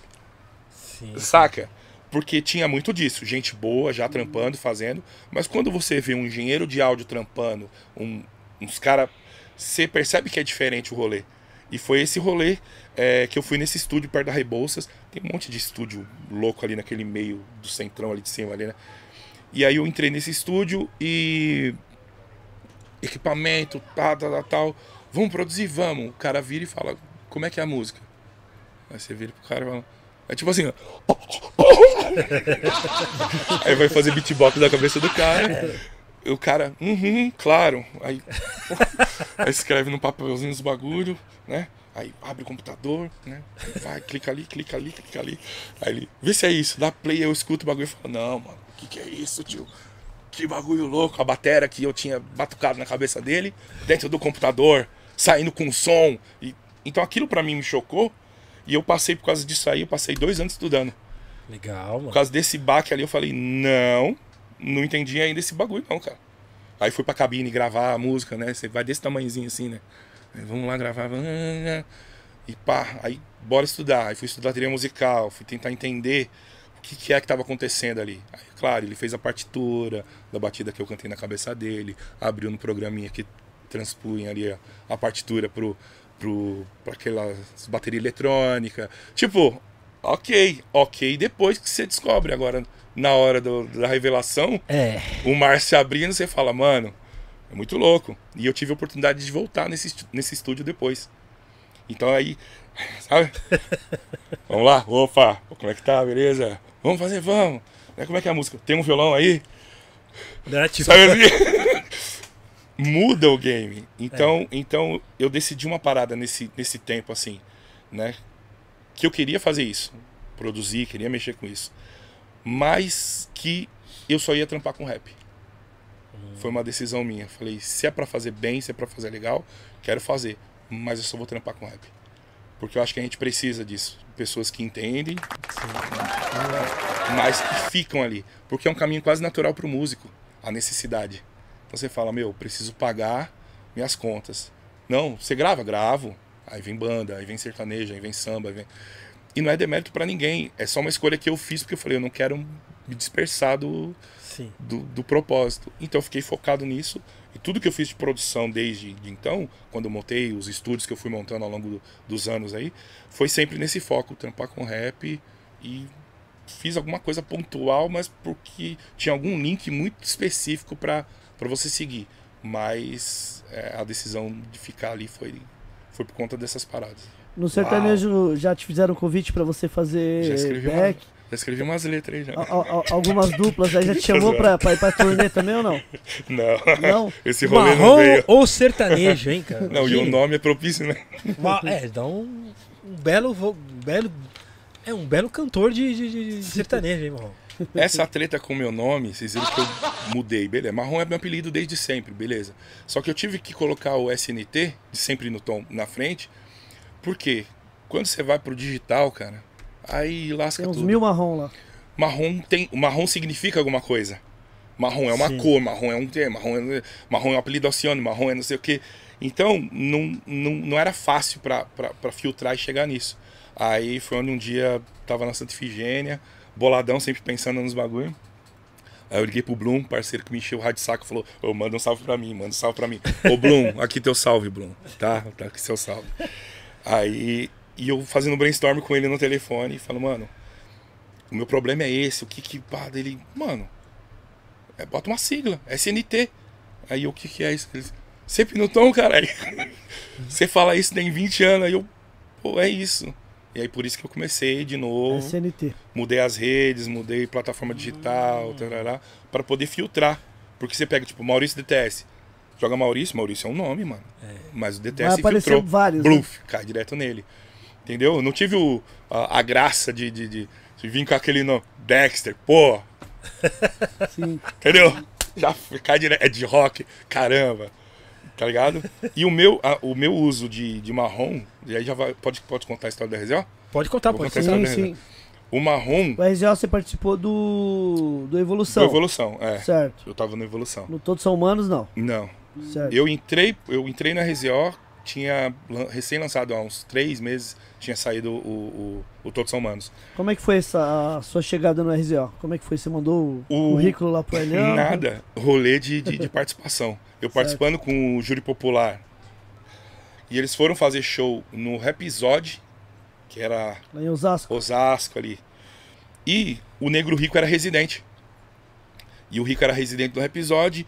E nesse dia, se não me engano, tava o, o Face da Morte, o GOG, se não me engano. E eu participei com os caras. O Rico viu, chamou, falou, mano, nós estamos precisando de, de pá, um Bex não quer colar no, no- Vamos lá, bora. Só que o RZO eu já tinha ouvido, porque era o trem. O trem tava no. Tá ligado? Estourado. Tava um inferno. Só que ela não tinha me batido. Por quê? Porque eu ainda achava estranho o vocal do Elião. Sim. Aquela verbalização que ele fazia. Ah, ah. Eu achava aquele bagulho. Eu era gangsta, né, mano? Ouvia consciência humana, pô. Eu falei, que bagulho é esse, tio? Não- Diferente. Eu não Isso, consegui. isso não é gangster. Eu não, eu não, entendo, eu não consegui entender. E o Rico chamou, então eu fui, mas meio que. Não sabia onde é que eu tava entrando, né, cara? Aí na hora que eu pá, chego lá, tem uma foto histórica que saiu na, na Noise há uns anos, que tem que o, Alex, o Alexandre Maio. Alexandre Grande da- da- Inclusive já veio aqui no Gringo Alexandre de Podcast Maio, também. Porra, queridão, meu Deus, ele e o Rodrigo. E aí, ele fez uma foto na, na, na garagem, lá na garagem, no, embaixo da escada do Elião, que tá a, o Elião, o Sandrão, a Negra ali e eu. Só tá nós quatro dentro desse. E, meu, querendo ou não, virou uma baita história isso daí do, do, do- da laje, mas aí a história não começa na laje, começa embaixo da escada. Então eu entrei embaixo da escada. Os caras com três baseados acesos. Cara- caretão que eu sou. E eu sentado num, num cantinho assim, né? E os caras ali. barará. Opa, me sabotei aqui com, com Tá. o fone. E aí os caras ensaiando. fumando. Imaginando a cena de. E eu nubizão pra caramba, vindo de igreja. eu só aqui, ó. Falei, eu vou fazer o Aonde quê? eu, aonde eu vim parar, hein? Tipo, num- numa terça-feira aleatória, Pirituba. Aí daqui a pouco. E os caras fechadão, né? O Sandrão com aquela, aquele teatro psico dele, aquele bagulho que ele. Aí. Poucas ideias, né? Ah, o Sandrão é caricato pra caramba. Aí daqui a pouco os caras pegam aí. Microfone, tipo. Canta aí. E eu Ô, louco. vou cantar o quê, mano? Eu. Já, deu logo- já deram logo essa Fiz- multa. sei lá, não que, que eu cantei. Eu lembro do, do- do- da risadinha do, do Sandrão, tá ligado? Ele de cantinho assim, tipo. hum, Tipo. "Ah, Você canta mesmo. E eu, e eu sei que eu ensaiei com os caras, tipo, na terça e na quinta-feira eu já fui fazer show. E o RZO, depois do, do Todos São Manos, foi muito rápido o gatilho ali de que, que virou aquele. Uhum. né? A gente chegou a fazer sete shows na semana. Era foda esse disco. É muito É surreal. foda, muito rap, mano. Você pensar que isso aí antes da internet, mano, é, é, é muito louco. Você vê o poder das rádios naquela época, né? Meu, Tinha- já existia a muito louco. 105, mas a RCP também. e os enfim. personagens, né? E os Sim. personagens. Eu vi, um, eu lembro, acho que foi o Fex que, tava no, falando, que falou do Natanael, que falou. Pô, meu Deus do céu, aí vem aquela enxurrada de, de, de lembrança, assim. É. As pessoas que às vezes a gente passava na, no, no corredor da, da, da outra galeria, né? E aí, imagina, Canal 24, a Sam, as lojas, tudo ali. Imagina, a base do negócio toda ali, né? E Era você muito foda. E você passava, aí passava de novo, aí você vai pegando, opa, e aí? Mas as pessoas não tinham noção da riqueza que tinha num metro quadrado de, de, de galeria. É muito cara. foda. Ah, Sim, é muito sim, louco, sim, mano. é muito foda, louco. velho. Quem viveu a galeria. Eu te digo que a galeria, pra mim, tem o peso que a São Bento tem pra algumas pessoas do movimento hip hop. Quando eu comecei, a São Bento tinha fechado as portas já, entendeu? Sim. Então eu cheguei e tava baixando. Entendeu? Já tinha É. história, já tinha 8, 10 anos de história acontecendo. Eles voltaram de novo, estão fazendo. Sim. Mas nessa época eu lembro que tinha parado. Então, então tinha parado. E aí eu entro nesse bololô ali, vou parar nesse rolê doido chamado RZO. Aí você fala, o que quer dizer RZO? Rapaziada da Zona Oeste. Você era de onde? Do ABC. Então você imagina a minha vida dentro do trem. Tudo a ver com a música, né, deles também. E aí eu falo, aí eu comecei a viver uma outra realidade. Porque uma coisa é você morar na quebrada, né? Eu nunca morei na favela. Eu namorava, eu, eu comprava, eu fazia tudo na quebrada. Mas eu não morava lá dentro. Aí você começa a pegar uma outra vivência. Então foi, meu, foi uma puta escola, né? De, de, de vida mesmo e de musicalidade. Por quê? Porque o que saiu dessa época de nível da RZO colocou todo mundo no outro patamar. total, mano. Eu, eu falo dos artistas que são vanguarda, né? Os caras que estabelecem um bagulho que você fala, mano, é, vamos, vamos ter que mirar nesses caras aí pra. Aí todo mundo mira ali. Aí na hora que todo mundo conseguiu fazer, aí vem os caras e fazem um outro bagulho, mas puf! Aí vai todo mundo de novo, correndo atrás pra chegar naquilo ali de novo. E eu tenho pra mim que um desses marcos é o RZO. Não, isso era um absurdo. É, pensando na importância, musicalmente falando, é, a performance, o show da RZO. Show, você é louco. Assim, ó, Isso aí é toda semana, é verdade? toda semana. O, Eu acho o que ia Rico, co- o Rico, quando veio aqui, falou. Eu ia quase era todo toda dia. semana, eu ia velho. quase todo dia pra, pra, pra Pirituba. Era um rolê que. Mano, quanto tempo é, mano? Não, Você de ia Santo de André, trem. eu ia de trem. Só que não tinha. é, não tinha. Hoje a, a- a linha é, é ligada, né? É. Então ela vai até Jundiaí. Então quer dizer, se eu pegasse hoje, pegar Santo André já ia descer em Direto. Pirituba. Verdade. Mas não era assim. Aí eu tinha que fazer aquele rolê, desce do Braz, pega o metrô, Sim. vai pra Barra Funda, pega o trem, vai pra. Caraca. Tá ligado? A minha vivência com sabotagem é essa justamente por isso. Porque nós não morava na, na- na- em Pirituba. Então quando ia ou quando vinha do show, nós tínhamos que continuar a nossa saga. A Topic deixava No, uh, metrô, no trem? até, até, não, até a casa do Leão. Ah, Depois sim, cada um que. Caraca. Aí nós vinha, nós vinha, nós ia. Aí nós trombava às vezes na Barra Funda, ou então a gente vinha, é, 6 horas da manhã. Então, meu, é, minhas vivências com Sabota veio, veio, veio disso, desses rolês, dos enquadros, do... Já emendando aqui o. enquadro, rolou uns enquadros junto. É, coisa Também. Ô, Marrom, já emendando aqui, ó, o Rap é Compromisso, você também Participo no Brooklyn. no Brooklyn. É. Hoje na Então- prisão. Não, essa é do. No Blue que Não, esse aqui é o. A humildade me faz. Correria atrás da paz. Puxo back somente não satisfaz. Não consigo. Mas, jogando aqui de novo. RZO, show pra caramba, tal, tal, tal. Fui conhecer sabotagem. E aí, na- na- nas primeiras conversas assim, qual que é o seu vulgo, né? E eu tinha o meu nome de grupo de rap. Qual que era? Ed Brown. Ed Brown. Ed Brown. Ed Brown. Essa merece um corte magnífico. Porque, porque qual que era Agora o eu não consegui ver meu marrom Ed. Brown. Ed Brown. chamando ele de Ed Brown Olha o nome dos MC do grupo. Ed Brown, L Brother, MC Fox, Lady V. Era? Pô, meu Deus do céu, era tudo gringo, né, mano? gringo, As referências. Por isso que daí depois, quando a gente virou trama da rima, aí mudou os nomes. Fiquei como Marrom, outro mano virou só DGS. A Lady V virou Vivian. Tipo, a gente entrou pra politicagem, né, do, do, do rap ali. E aí, o Elião me perguntou, qual que é o seu vulgo, pá? Aí eu, na época, eu falei, pensei, falei, mano, os caras... E meu nome é Eduardo, o- só pra explicar o Ed. Era Ed de Eduardo Brau, porque meu apelido já era marrom. Aí, quando o Elião me pergunta, eu, pum, na hora pensei, falei, caramba, é, é, RZO era Racionais, era coisa nostra. Aí falou, os caras vão achar que eu tô pagando madeira pro, pro Brau e pro Ed Ed Rock ao mesmo tempo, Eu o né? nome dos dois.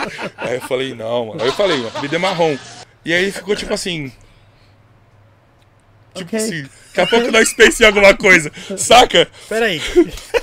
Só que aí o que que acontece? Tinha o. O, o gordão do Mabig que meio que é, é, acho que é Eduardo o nome dele também. E, e eu acho que naquela época ficou uma coisa assim, tipo, não, daqui a pouco nós acham. Só que é a época do fervo, tava explodindo um monte de coisa acontecendo. Quando não, você tá com o microfone da MTV na tua cara. Quem é apresentar aí? Você fala aqui, o Negrali, o Negrúcio, o Marrom. Ah, já era. E acabou. Já era, já era. Entendeu? Então não teve tempo de virar outra coisa, tá ligado? Já era. Era o, apelido de ser, esse é um apelido desde de 13, 14 anos. Eu fiz a escola técnica, Senai, né? Aqueles bagulho de mecânica. Então era mula de escola. Tipo, Já era. daí vai marrom e quando vou ver, ficou. Aí virou, virou e, e foi. Aí dali pula pra sabotagem, essa história toda ali, que eu brinquei do negócio dos, dos enquadros. Sim. É teve uma vez que eu tava vindo, a gente tava vindo, se encontrou na Barra Funda, e aí su- subimos pra, pra Pirituba. Que a gente desce em Pirituba, a gente saía da estação, então ela, a estação tem um viaduto que corta por cima dela assim, então a gente tinha que subir, pum, passar lá na frente do Habibs pra chegar na casa do Elhão. Então nessa aqui a gente subia, tinha uma blitz bem na saída do, do viaduto, no- no- na parte de cima. Só que no que a gente virou a esquina, pum, não dava pra ver a blitz. A gente só foi ganhar a blitz já no meio do, do- da subida. E eu já tinha vivência já de, de, de trampar em projeto, de trampar em... Tipo, mano, não, não tá moscando mais, né? No que eu pum, vi e o negão desenrolado, continuando andando, falando. e aí eu...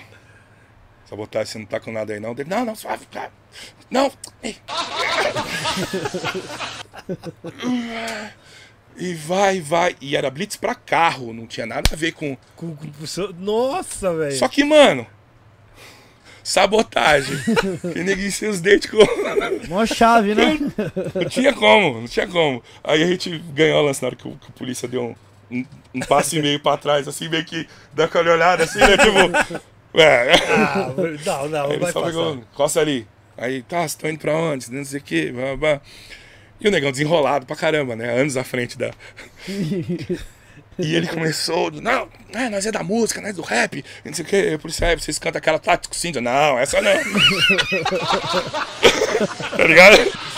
Não, essa não, nós cantamos aquela do trem. Aí já canta o trecho e não sei o que. E eu, Ai, cara. e eu só. Aí eu de novo aqui. E eu só indo no, no, no fluxo.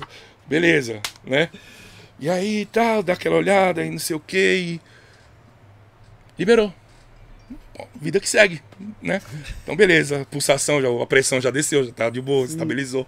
Chegamos na casa dele, sentamos aqui, embaixo ainda do, do- da escada. Esse negão começa a conversa, não sei o que, blá, blá, blá, e ele pega o tênis, tira a palmeira do tênis. Me joga um, Vixe.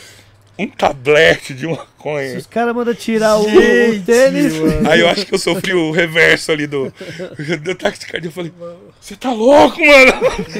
Dele, se eu te falasse. Muito... Muito, muito além, cara. O Sabotagem foi um cara muito além da curva pra tudo, né, cara? Sim, sim. É, a- a- a- as pessoas ficam dissecando a- a- as letras dele hoje. é, como, como ele era realmente um, um- um- cara que tinha uma puta visão, né? Do, da periferia, da- da- das vivências, do crime, ele tinha uma puta visão e conseguia transcrever aquilo. Mas pra quem viu ele versando aqueles versos, eu vi o Sabotagem escrever muita coisa no trem. Então, pra quem viu ele escrevendo, a gente veio, viu de onde veio sim. algumas coisas. Eu te digo que assim, ó, aquilo não é tão arquitetado quanto se parece, quanto se pensa hoje em Sim, dia. sim. Não era tão arquitetado. Por quê? Porque o negão ele, ele disparava tudo aquilo por, por minuto, por segundo. Era, é muito mais além do que aquilo que ele conseguiu canalizar no- nos versos.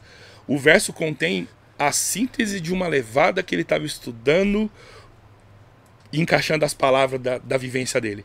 Porque qual era a brisa? Ainda tinha aquela, aquela ideia que a gente ouvia as levadas dos gringos, entendia a métrica dos caras e ficava tentando copiar a métrica dos caras.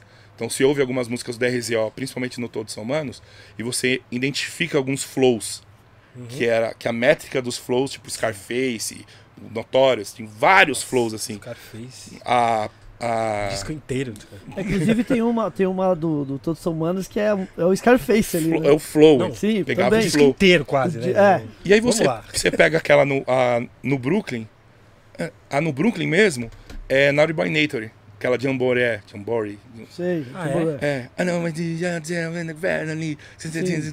doing, Verily, Verily. Então, é, é, trabalhador, ladrão, graça, divertir, sabotagem, até que Jesus quer- pede, sempre que não. É em cima do, do Naughty, tá ligado? Então, Não aí não, mano. Então, eu via que a preocupação era muito maior em, em, é, ach- achar métrica e cuspir palavra. Só que é aquilo, a boca fala que o coração tá cheio. Então o negão tinha tanta vivência e a sede dele por, por aquilo, por fazer a música dar certo e a vida dele ser aquilo ali era tão grande que eu falo pro pessoal, falo, mano, vocês não têm noção na real de 10% do que, que era um sabotagem.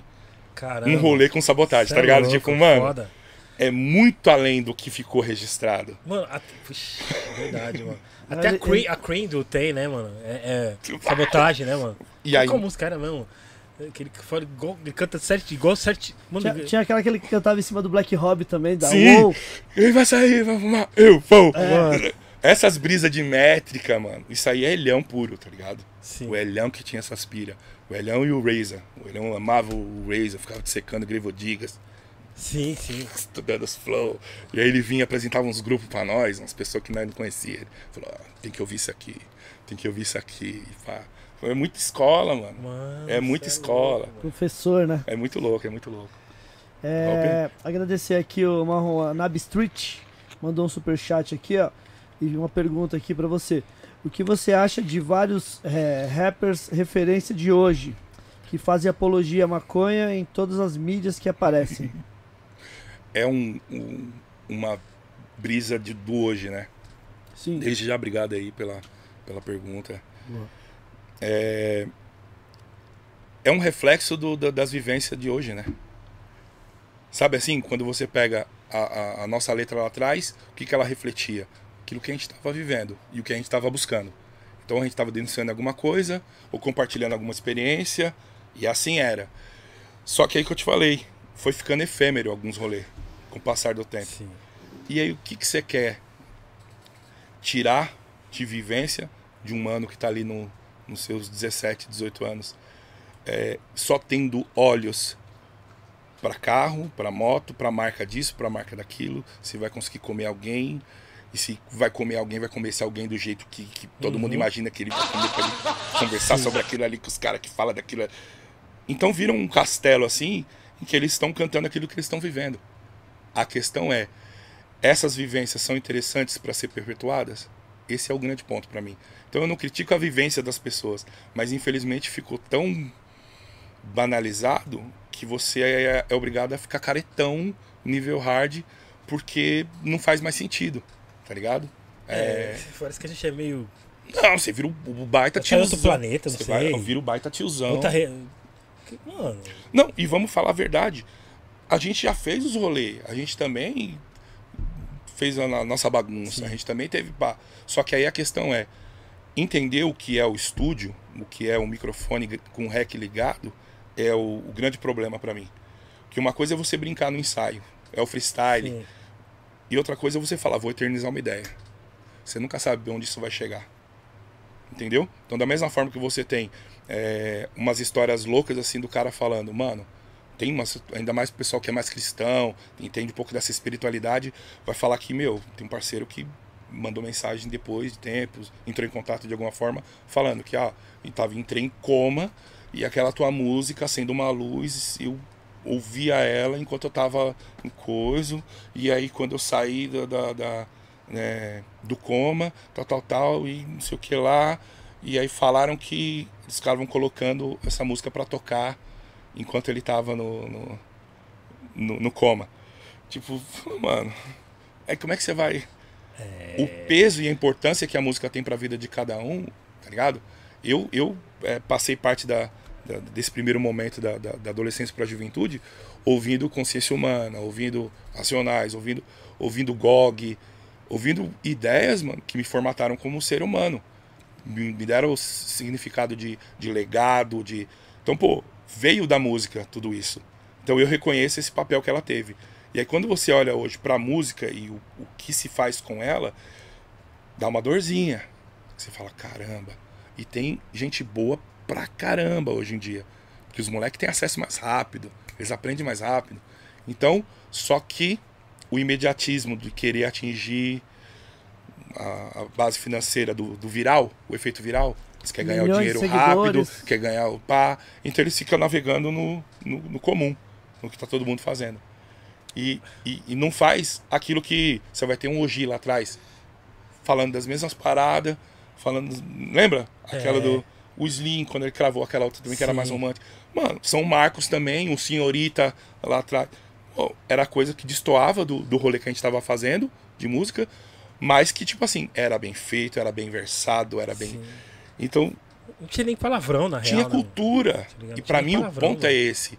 Quando você perde a cultura do, do movimento se torna é. simplesmente música. Você só quer fazer uma, uma música para atingir um objetivo.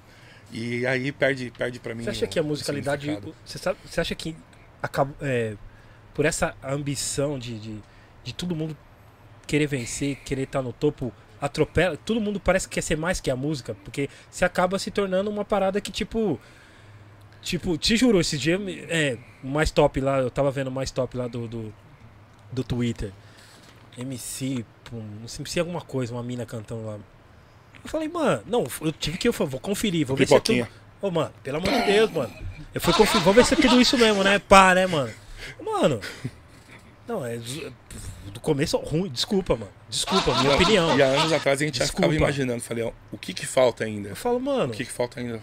Falta, ainda dá pra descer bem mais ainda. Mano, tá ligado? Né? Tá ligado? Eu falo, que, que, e aí? Vamos que tá fazer sexo explícito na música. Estão fazendo já. É, não, já tá, mano. É dedalhada de lá de cá, mano. Mano, imagine você ligar isso num churrasco de família, mano. Tá sua avó, seu. Tudo as crianças. Sei o que, não sei. Eu falei, mano. Virou, virou isso. E aí, e aí não tem como você. É, é, você tá num outro universo. Você vive num outro Fala, planeta. Cara, parece que, é... a gente. Parece que, tipo, nós, conscientes, somos fora da caixa de. Não sei se tá entendendo. Nós Sim. somos velhos, os. os, os, os... Fala, mano, tipo, cara. Aí qual que é a minha brisa? Como produtor, né? Nessa, nessa função. Sua visão, né? Eu me obrigo a, vamos dizer assim, uma coisa é, eu tenho as minhas limitações, tenho o meu teto, que eu sei até aqui, ponto. Então, esse mano não vai vir gravar comigo, não vai vir produzir comigo, porque eu não, não entendo o que ele está fazendo.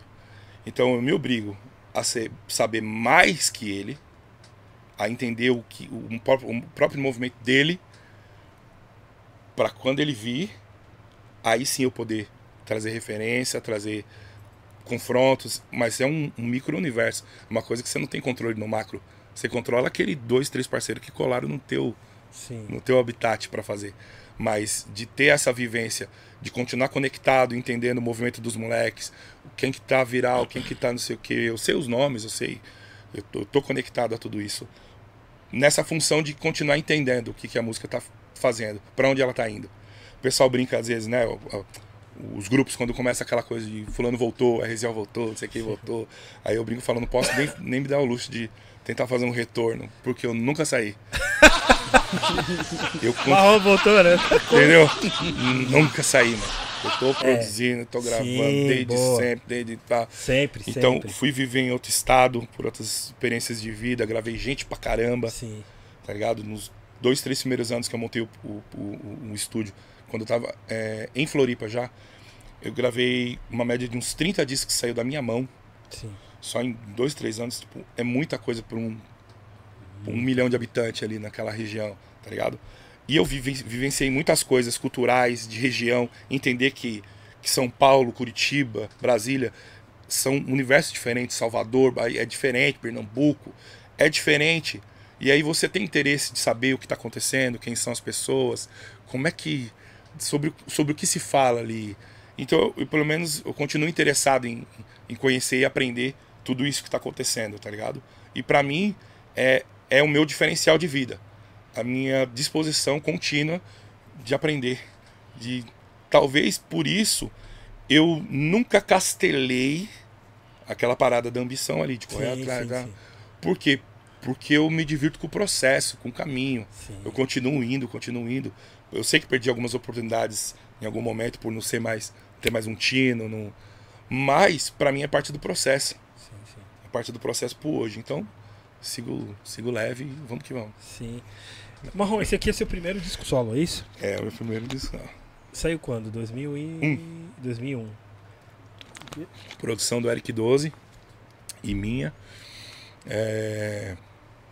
Primeira, Marrom, um cara de jovem. primeira 20, experiência. Pique 18 anos, tá ligado? Pique 18, 19 anos. Primeira experiência, cara. E que eu falo que é a virada de chave, né?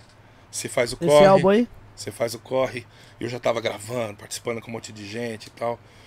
E aí daqui a pouco vai o processo todo, grava, beleza, mixou, masterizou, mandou pra fábrica. Tum, chegou. E aí o, E- e chegou na casa do Eric, né? Aí o Eric falou, ó, chegou, mano, vem. Aí pega aí o Parque Dom Pedro, desce na- na- na- no pé da Lins Vasconcelos, suba a Lins Vasconcelos da pé. Rolei. Aí, tum, aí pega o CD. Porra, caraca, mano. Tira o plastiquinho e abre encarte. E, oh, e aí eu. ah. e agora? Vender pra quem? E agora? E aí eu falo do clique, que você entende que o que você tá fazendo por sonho, pela arte, é um comércio, mano. Faz parte de uma, de uma, de uma coisa gigantesca, uma indústria gigantesca que movimenta um, caminhão de, de possibilidades e que a gente fica aquém a tudo isso por conta do sonho, por conta do. Então nesse, nesse disco é o processo para eu falar: caraca, mano, o que, que eu vou fazer com mil CD? Aí vai, né? Bota na mochila e vai pra galeria. Aí botei umas três caixas, né? Cabia na mochila. Aí vim. Aí já tinha trago uns, uns pôsteres que eu tinha feito. E aí comecei, né? Eu não sabia o nome das pessoas, não sabia quem que era quem. E aí você falou, é agora. Aí entra na primeira, não lembro de quem. Fiz meu CD. Saiu, saiu. Saiu o disco. Aí que eu comecei a ter noção todo o corre que eu já estava fazendo sem saber. Participando, indo, estando, aparecendo e tal. E todo, aí, todo mundo quis seu CD. Tipo assim, né? aí o cara, ô, ah, beleza, deixa 10. Você tava a quanto? Eu não lembro, era 7, tipo, né? Aí os caras, tá, pum. Aí eu, Ok, ok, ok. Aí na, segu- na- aí na segunda loja, passa um, acho que era o Bárbara. Passa De ele. barba. Ô, não esquece de passar lá. Eu. Quem é ele? aí eu falei, pode deixar que eu não esqueço, mas eu não sabia nem quem era. Eu Beleza. Aí vai, aí vim aqui, vim no rede, aí ficou com uma caixa e tal, tal, tal. Beleza, acabou. Vendi os que estavam na mochila. Aí começa a conversar, tendo troca com, com- com o pessoal que a gente vai conhecendo.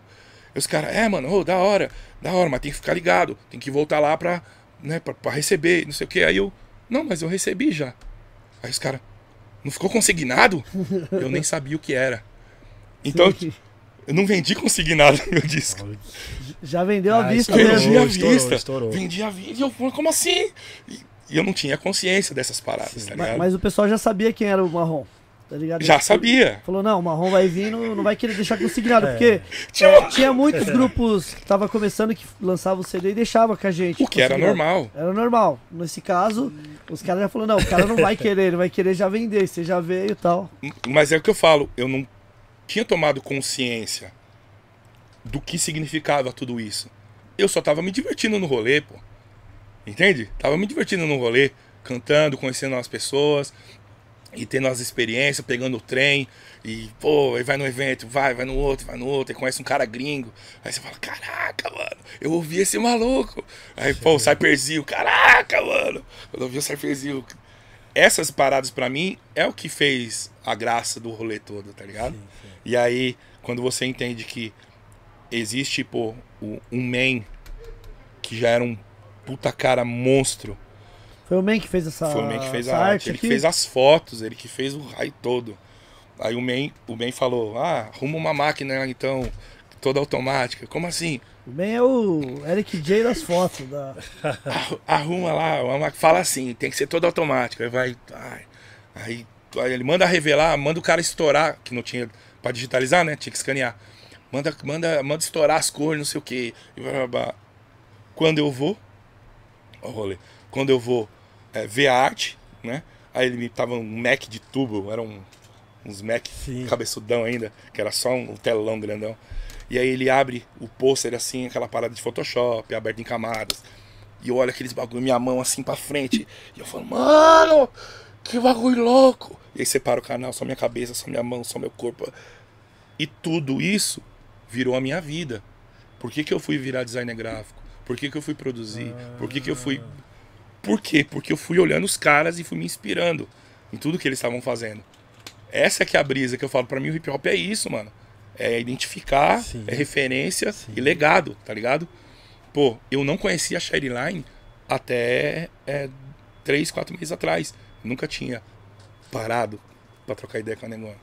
Aí ele tava fazendo, produzindo uma, uma faixa que tá pra sair recente agora aí, tá pra projeto embaçado. né? E aí que eu tive a oportunidade de sentar com ela e com uma resenha infinita. Falamos horrores, metade da tarde. Então, tipo, eu ainda tô nessa de respeitar muito as pessoas Sim. que fizeram, que estabeleceram as bases do que, do que é o, o que a gente vive, pra quem vive a cultura hip hop ainda, tá ligado? E pra mim, sei lá, eu vi o, o Taí de b-boy, mano. Rodando de cabeça no, no- nos rolês do, do, do, do, Boa. eventos, Boa. tá ligado? Eu falei, pô, que louco. e aí daqui a pouco você vê ele tá lá tocando, cantando. Sim, o, sim. O, o, Marcelinho e, e o Banks, né? E, e Eda Rios, Lino Cris. Eu tô ali vendo essa, essa coisa toda acontecer, tá ligado? Isso que a gente chama de cultura hip hop.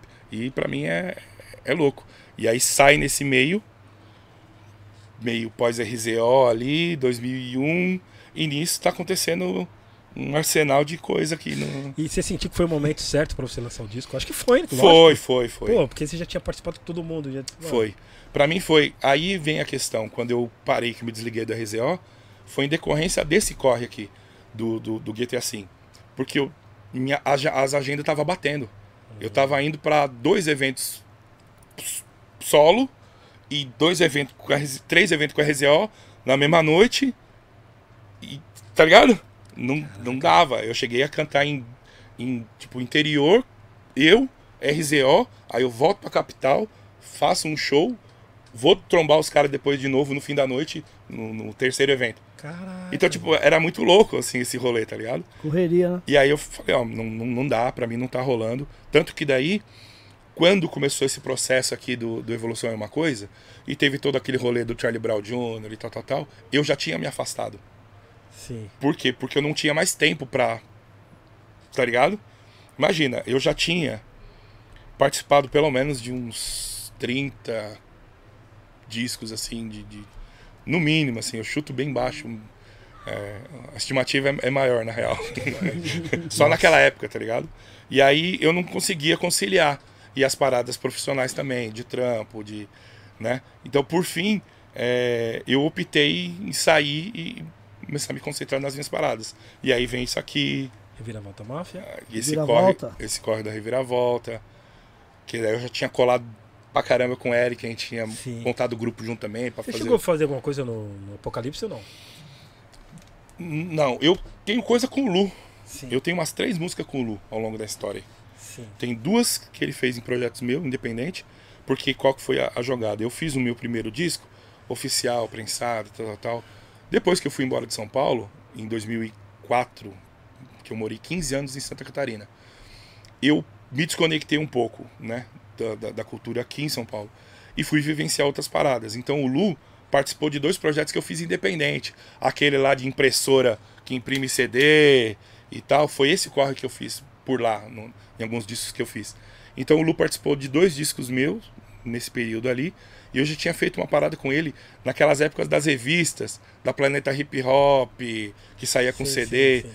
Eu tinha feito uma música com o Cia, o Cia era o dono da faixa, Sim. e aí ele tava eu, o Lu e o Rinha na mesma faixa, que era uma parada de DJ lá do Cia. Sim, Riscando. sim. Tô ligado que é. DJ, Mayday, Mayday. Tipo, mano. e aí eu tava nessa faixa com o Lu, eu conheci ele ali. E aí, mas não cheguei a trampar no, no, no Apocalipse, não. Eu cheguei a, a trampar ali, que eu falei, Tribunal. é, Daquela época, muitos grupos que cantavam com o Eric, eu acabei Uhum. de carona, porque eu vivia lá com ele Não, fazendo lógico. arranjo. Então eu ia, Já. aí canta DWM, canta ver, com Marrom. não sei o quê, Pá. aí canta com West Rap, canta com não sei o quê. E quando eu vou ver, Sim. uma 30 músicas depois. Caramba, acho que você tem mais de. Acho que você deve ter um. Eu tenho mais de, de. Assim, eu parei de contar, mas eu estimo acima de 400 participações. Acho que é isso. É pra cima. Eu tenho consciência disso, porque eu tenho. Eu ainda tenho acesso a X, né? E eu sei de muitas outras que eu não tenho mais acesso. Então, eu sei que é. é Quantas coisa. desse, desses projetos estão no Spotify? Estão no YouTube hoje em dia? Então, toda a minha discografia tá no, tá na- na- Spotify, tá nas plataformas ali. To- toda a minha discografia. É, Pô, dava pra você ficar rico só. Se fosse os Estados Unidos, você estaria rico só com se, participação. se fosse. Se fosse. Porque você ia ser o Net Dog, tipo uma se parada. fosse eu ia falar isso agora. Pô, se mano. fosse o Nate Dog. Só que é aquela parada também, né? Amarrar cachorro com linguiça. Não, não, não- recebi por muita coisa que eu não recebi, tá ligado? Não, imagina. Ainda mais Aí- naquela época, desculpa. Põe a voz aí, é isso aí, meu Entendeu? irmão. Que tinha nego, tinha nego fazendo é, 5 mil cópias, declarando só essas mil, vendendo. É. pra- entendeu? Sim, sim, sim. Eu sei como é que é. Conhece essa parte, né? Negro Hood, você participou também? Então, aí tem o pessoal que eu produzi e participei, Ah, né? sim, sim. E aí já é Falando- meu- Só uma pergunta aqui, esqueci antes, rapidinho. Uhum. Essa galera aqui era do seu grupo? Era o pessoal do grupo. Sim, que tá aqui no Era a Trama da né? Rima. Trama É, da Rima. Era a Trama da Rima. Que, em algum momento, eu tinha. Eu era muito mais é, acessado, eu tinha muito mais acesso que todo mundo. Então, não dava para conciliar também o corre. Porque eu conseguia entrar em qualquer lugar praticamente. E às vezes não dá para você carregar todo mundo nesse rolê. Sim, entendeu? Sim, sim. Então, a gente meio que era amigo antes de ser, antes de ser grupo, né? E aí então acabou que ficou. Todo mundo ficou naquela coisa de amigo, é isso aí, segue a vida. Isso, de todos eles, só eu continuo é, com a música hoje em dia. A gente Sim. tem o grupo no, no- no WhatsApp, Trama da É mesmo? e toda. Vira e mexe, assim, ó. A gente tá pra se encontrar essa semana. a resenha. Mas é, é a trama da rima. E o Negro Hood, inclusive o Negro Hood esteve aqui com a Janaína. Com a Janaína. é. Isso. E, e- e esse pessoal é um pessoal que eu tive a oportunidade de colocar em prática as vivências, né? O que eu aprendi ouvindo e vendo, fulano, ciclano. E aí eu produzi esse disco inteiro do, do Rude, produzi um disco também que eu gosto muito, que é do Culto Racional. Culto Racional, acho que não tem mais, né? Não, acabou o grupo. Produzi o disco inteiro. Eu lembro que eu conheci ele na igreja ali na Celso Garcia. no Carrão, né? Isso, no, Sim, no, sim, é, sim. na Celso Garcia. Inclusive foi onde eu conheci o Religari também. O Religari. Religari foi em 2011, essa reunião aí. Sim, sim. Chequina. Eu devo ter Poxa, aqui na rap era, pra mais de. era bom, hein, mano? Gostava, eu gosto do mano aqui do. Não, eu gosto Biofa, muito desse Biofa? disco. É Biofa? Aí é do Parábola. Parábola, perdão. Eu Tem participei outro. com o Parábola também. Também. Caramba, Mano, Não, tem, Não, tem muita o, gente. O, Mano, bom, bom, o Marrom velho. trouxe uns 30 CD ali. Dá pra nós ficar até amanhã falando Tem muita gente, aqui. tem muita gente.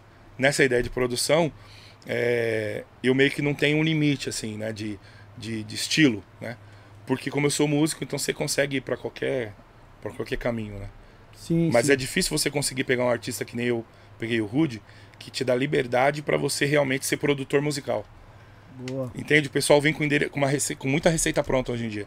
Então eles não, não- Já vem com um monte de referência, assim. já vem com muita coisa na cabeça. E, Então, e no Rude você teve a liberdade. eu tive a você- liberdade de sentar com ele e falar, mano, vamos, vamos lá. Você percebe que você é um cara de, de comunidade, mas não é um de comunidade morro, é de comunidade aqui, ó, asfalto, é de, de, de futebol, é de samba, é de pá, e não sei o quê. E fui dando referências e trocando essas ideias com ele, nas temáticas, na, na- tudo. sim. E, e ele foi um cara que se, se, se é, aperfeiçoou muito, mesmo já tendo muita experiência. O armazém mesmo já deve ter que para mais de 20 anos já, né? Então ele é de um, de um grupo pioneiro no sul também, e ainda assim ele se permitiu participar do processo. Então eu sei que derivado né, desse caminho do disco que eu produzi para ele, saiu muita coisa do projeto de vida dele. Enquanto marca, ele começou a fazer roupa e visual e tipo várias coisas que ele agregou na persona dele artística, porque ele participou do processo de falar, não, como que é? Como funciona isso? Cara, parada da imagem e tudo mais. Então, enfim, foi um, um trampo da hora que eu, que eu curti produzir. O... Como surgiu a ideia do Religari, cara?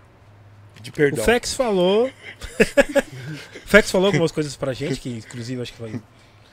Vocês fizeram um churrasco, vai rolar uma, Quem uma quiser- volta aí. E quem quiser o CD do Religare tem no, aqui na Gringos, tá? gringoscds.com.br.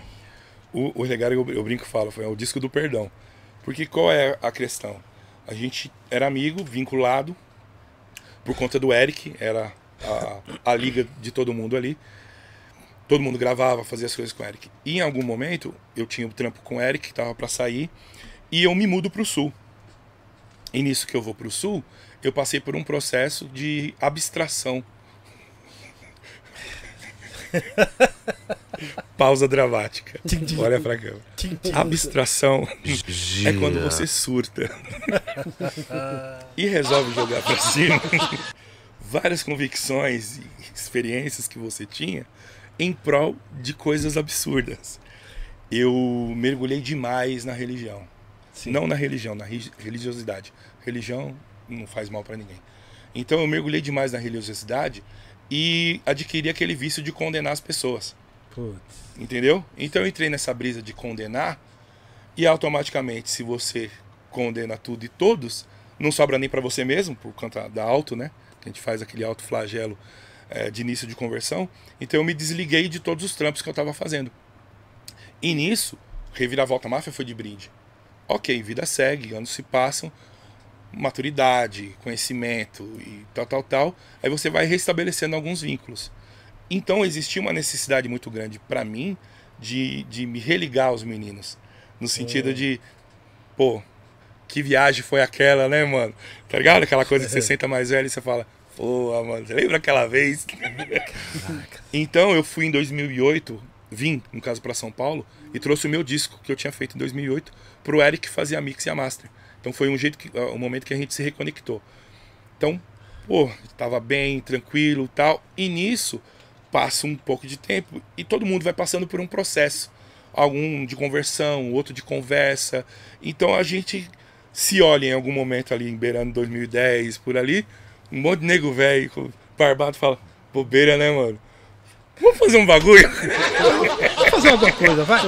O FEX já tinha esse projeto, o nome e, e essa ideia toda, o FEX já tinha. Então foi uma coisa assim, de, vamos tentar fazer com a gente essa parada. Então nasceu de um rolê que a gente fez na Mintre, é, que era a igreja que ele ia lá, acho que ele até é da Mintre ainda, se eu não me engano. E a gente se reuniu e meio que assim, foram uns cinco, quatro, cinco encontros só assim, ó, de vamos definir os beats, o Max já mandou, o Fex mandou, eu mandei, e plu, vá, a letra, tem essa, tem essa, tem essa, juntou, e aí gravou um, dois dias, mix. Caraca. Bluf. Ah, só tinha monstro, né?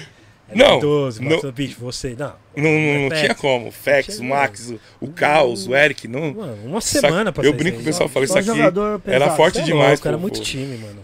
E aí, então, meio que as letras falam disso, de reencontro, de perdão, de amizade, de pô. E saiu. E meio que era isso. Porque todo mundo tava com a sua vida, com seus projetos pessoais. Então, meio que ele não convergeu para um vamos, vamos, vamos pro show, vamos. E ficou nisso. Aí, quando eu voltei para São Paulo, a gente teve um ensaio de querer voltar pré-pandemia. E aí, eu voltando para São Paulo, pandemia bate. E aí, faculdade, eu tava fazendo já. né? Aí não tinha como, minhas prioridades acabaram que não, não conseguia Sim, mais. sim, sim. E aí eu falei, não, não é justo eu ficar segurando, retendo ah, o projeto em si só por conta dessa minha. né? Aí eu falei pro Fex, ó, eu vou sair efetivamente, vou sair, me desligar do religar. e aí eu, eu peguei e saí. Tanto é que ele tá com os projetos de, de fazer o religar e virar selo, de, de ir pra um outro, um outro norte, assim, não mais grupo, né? Não mais banda. E, meu, é, Fex, caramba. Fex é. É, é o que Fe... o Fex também já participou do Meu Deus ele, vi o por isso, quando ele veio aqui, ele falou do, do, do Religare. Por Sim, isso que ele eu tô falou. perguntando pro Marrom. E eu não sei como é que ele consegue guardar tanta informação, mano. De gente, de Deus coisa. De... É muito nome, é muito. Vocês, você também. não dá, viu? mas ó, o meu é datado aqui, ó. É, é pontual. pô. Ô, Marrom, é, chegou umas perguntas aqui dos nossos membros. Vamos seja lá. membro do Gringos Podcast, é bem fácil. Tem um botãozinho Seja Membro. Tem três opções é, ali do ladinho ali que você pode escolher. Lembrando que se você não tiver cartão de crédito também, é só ir ali no apoia.se barra gringos podcast que você consegue pagar pelo boleto. Então temos aqui duas perguntas aqui dos nossos membros, muito obrigado. Do Tuca DRR, ele pergunta, é, pergunta pro Marrom, qual participação foi a mais especial para ele? Essa daí é. É covardia, né, mano? É, os outros vão ficar nervosos com você. Eu, eu, eu tenho vários xodós, tá ligado? Sim. Mas de verdade, assim, é, eu, eu sou obrigado a, a ser quase que. é, pelo que significa É, o, o, até o che- o hoje. chefe vai ver essa entrevista, vai dar um RH em você. Então, não é que eu me sinto obrigado a falar que aquela mina firmeza é a música que. Só que eu vivenciei muito mais coisas com essa música do que com qualquer outra coisa que eu possa ter feito já. Então eu vi muita coisa da mina firmeza, eu tive muito feedback, eu vi muita gente chorando, contando. "Ô, Mas ai, quem meu- sabe ela se arrepende. Ah, en- Entendeu? Então, uma- tipo assim, aquela mina firmeza pra mim é, é, Sim, é o meu xodó, assim, porque, porque ela significa muito até hoje, tá ligado? Mas eu tenho linhas de melodia que eu falo, putz, aquela ali, caraca, cantei muito naquela aí. Mas, tipo assim, é várias ao longo, né? Então, E o Desculpa Mãe não foi? Eu achei que. Então desculpa, Acho mãe. que é mais. Eu te digo que assim, a Desculpa Mãe, a importância dela é histórica, né? É, é uma música que, vamos dizer assim, ela não deixa o, não, não- não deixou o, o rapper com a consciência de que ele pode ser sensível, Sim. mas fez ele acessar um outro lugar aqui, um lugar de alta, de alta avaliação, porque até então, o cara do rap, quando ele sobe, primeira coisa é aqui, ó. Ei, mano, ei, você, que está, tá ligado? É sempre aqui, sim, ó. sim. E a desculpa mãe, passa, racha o nego no meio. Por quê? Porque é alto, tá ligado?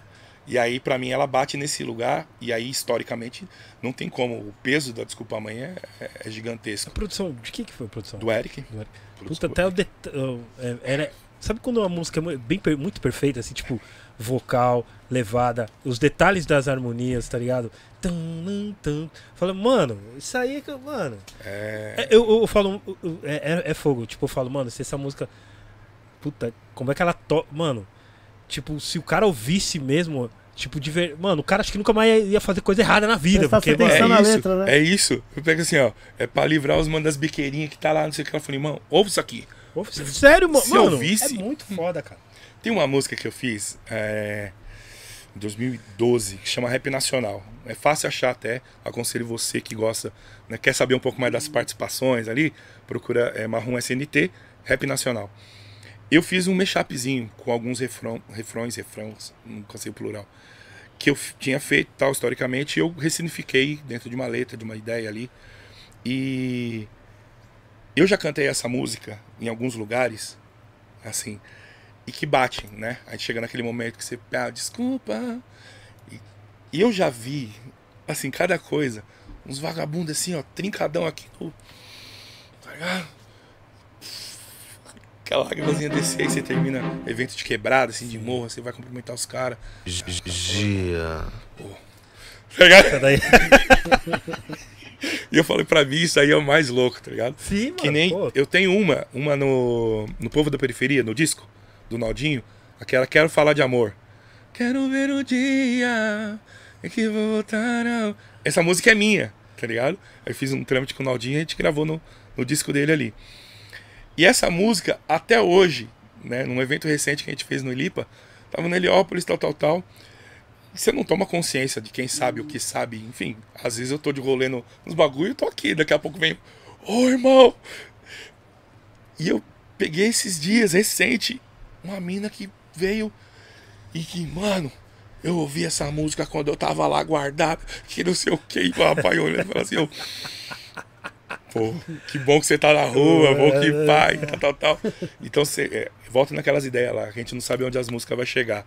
Então pensa antes de eternizar uma ideia, tá ligado? Uhum. É isso. Exatamente. E aí nessas, nessas brincadeiras, tipo, eu tenho algumas histórias que eu falo, pá, mas de Mina Firmeza continua sendo a música que eu A falo. vida firmeza. Salve de palmas, gente. É, temos aqui mais uma pergunta de um outro Tem, membro, tem uma pergunta aqui também. do Marcelo Schock. Muito obrigado. Choque. Seja membro do Gringos Podcast. Marcelo Choque está na Alemanha, né? Tá na Alemanha. Tá Eu na falar, Alemanha, ele tá MC nem- Mas ele Monstro. tinha vindo pro Brasil. Não sei se ele voltou, sei, sei que É. ele é um MC monstro que, que mora, brasileiro que mora na Alemanha. Aí ele pergunta que é, pergunta para ele qual seria é, hoje o próximo passo pro rap, pra cultura hip hop brasileira, vendo tudo o que hoje a cena já conquistou e no patamar que está. Aí ele engatou aqui mais uma continuação. Uhum. Ah, aquele abraço pro DJ Eric, né, o nosso Yeah. monstro. Um abraço também pro Marrom. Foi essencial no tempo que colou em Joinville, nos eventos que ajudei a organizar. Esse mano tá no coração. Da hora. Não, o choque é, é, é parceiraço. É, obrigado pela mensagem aí também. Eu fico pensando assim, ó. Lembra quando saiu o Hip Hop Evolution na Netflix? Sim, Porra. bom, hein? Quem não assistiu, Aquilo ali, né? Aí que você Sim. vê ali é uma aula, hein? um cara, um acadêmico, fazendo um corre, querendo saber os pormenores da cultura, só que apresentado com uma maestria de narração, de cinema, de tal. E ele colando no- nos caras mesmo da época. Entende? Na, na- no, no- no banquinho do lado do, do, do, do apartamento onde que fizeram a festa do coisa e tal. Eu fico pensando que talvez um, um- um bom lugar para o rap continuar avançando seria retornar um pouco. Mas retornar nesse nível, nesse lugar. Por isso que eu acho louco isso que o Racionais está fazendo agora de, de fazer filme, de fazer documentário, de. Porque porque as pessoas não se, não se convencem mais apenas pela música, elas querem a vivência. Por isso do Instagram, TikTok, as pessoas querem ver aquilo que elas admiram, elas querem olhar. Então, pô, seria um caminho você com maestria recontar de novo essa história. A gente aprendia no dia a dia. Aí quando vem o Hip Hop Evolution, eu falo, caramba, já sabia de tudo isso aí. Sim. Só que eu sabia por quê? Porque eu conversei com o Nino Brown uma vez, porque eu fui na Casa de Cultura de Diadema, porque eu fiz uns rolês com o Taíde, porque eu fui dar com tal, porque eu fui naquele programa com o Marcando DMN, que não era DMN ainda, era outro bagulho. Lá no, no, no- num bagulho perto da, da Santa Cruz ali, que a gente, sei lá, que era o livro vermelho do hip hop. O, o Spence, o Pimentel, era um cara que tinha escrito. E nós fomos parar nesse rolê ali, num auditório, num programa de, de, de, de- de juventude e tal. Eu fui aprendendo a cultura assim, vendo ela acontecer e ouvindo das pessoas, tá ligado?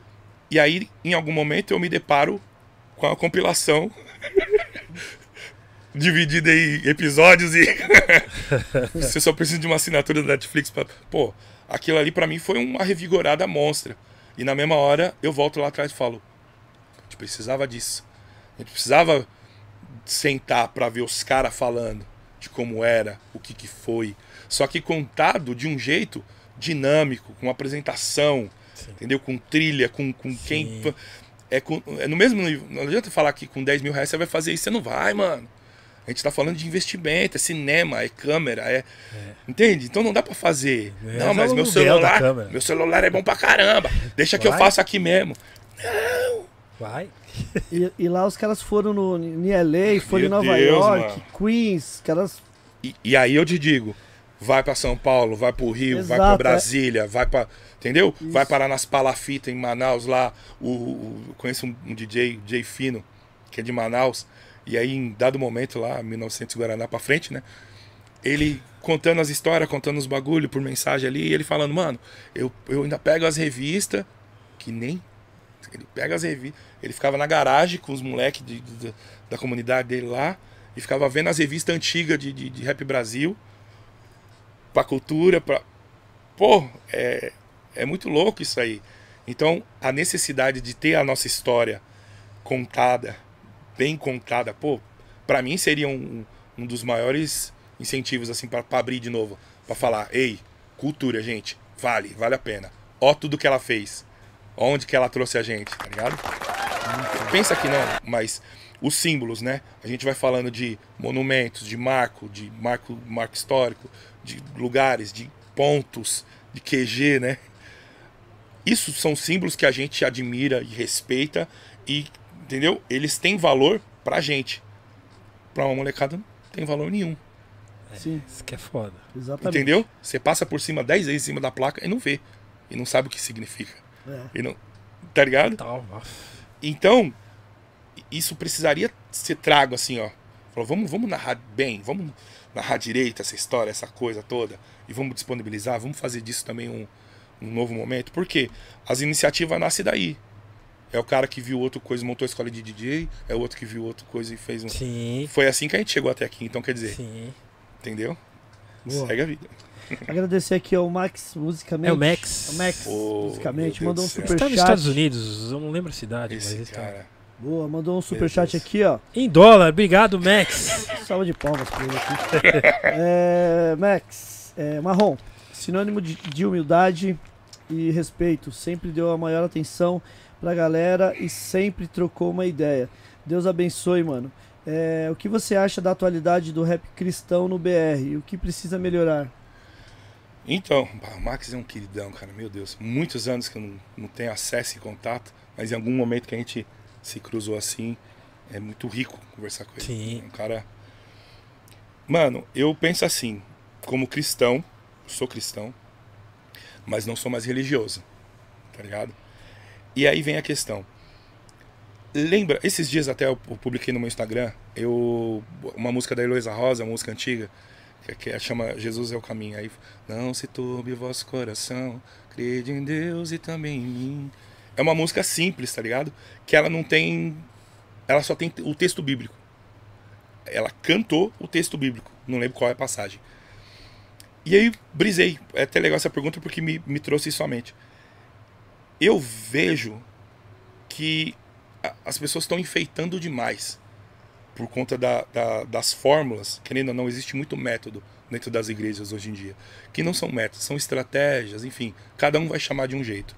Com uma visão única que é o quê? Trazer mais pessoas, convencer mais pessoas que aquela verdade que você está ministrando, pregando, é a verdade absoluta. Não, aquela é mentira, você precisa dessa.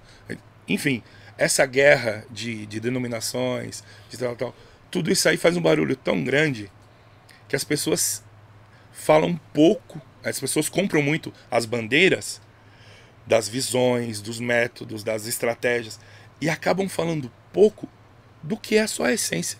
Porque vamos ser sinceros, independente da sua prática religiosa, da tua espiritualidade, você entende Jesus, você conhece ele também, você reconhece ele como personagem histórico, pelas coisas que ele fez, ah, os exemplos que ele deu. Então ele continua sendo exemplo para você que pratica qualquer outra religião.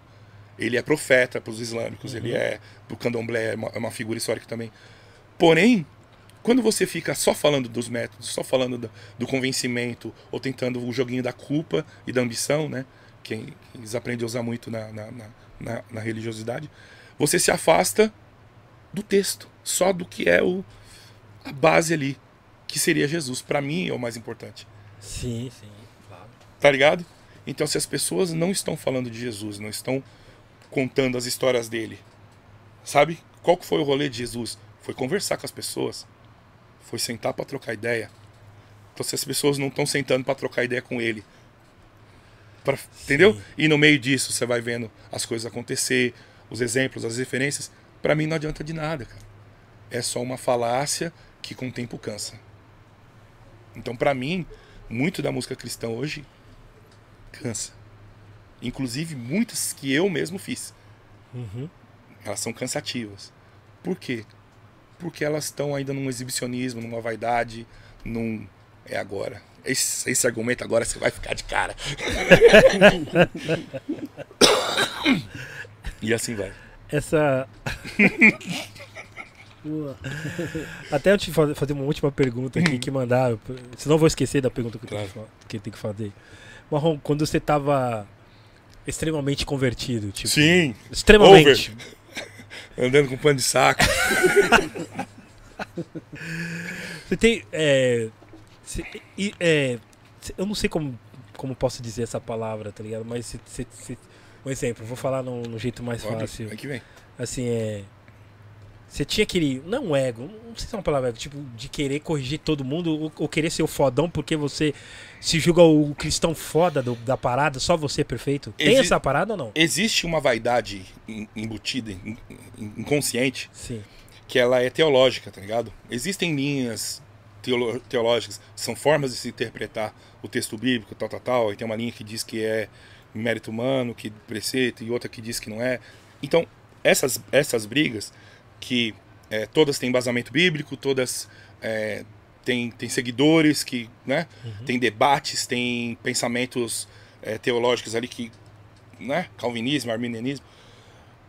Nesses, nesses debates, tem um, um, um, um, um discurso de um cara, que é o Augusto Nicodemos, que uma vez ele dá um exemplão falando assim: ah, imagina uma linha do trem que você tem duas linhas e elas nunca vão se cruzar, mas elas estão indo na mesma direção, para o mesmo caminho. Elas nunca vão se cruzar. Mas aí ele dá esse exemplo de que é, um exemplo de um cara passando por um pátio, né, como um portal, e ele tá aqui é pesaroso, né, tá, tá, tá mal, e aí tem um- um- uma placa assim falando: Vinde a mim, todos que estáis cansados e oprimidos, eu vos aliviarei. Aí ele olha e fala: Pô, eu vou. Então ele decide, ele quer, ele toma uma atitude, aí ele vai.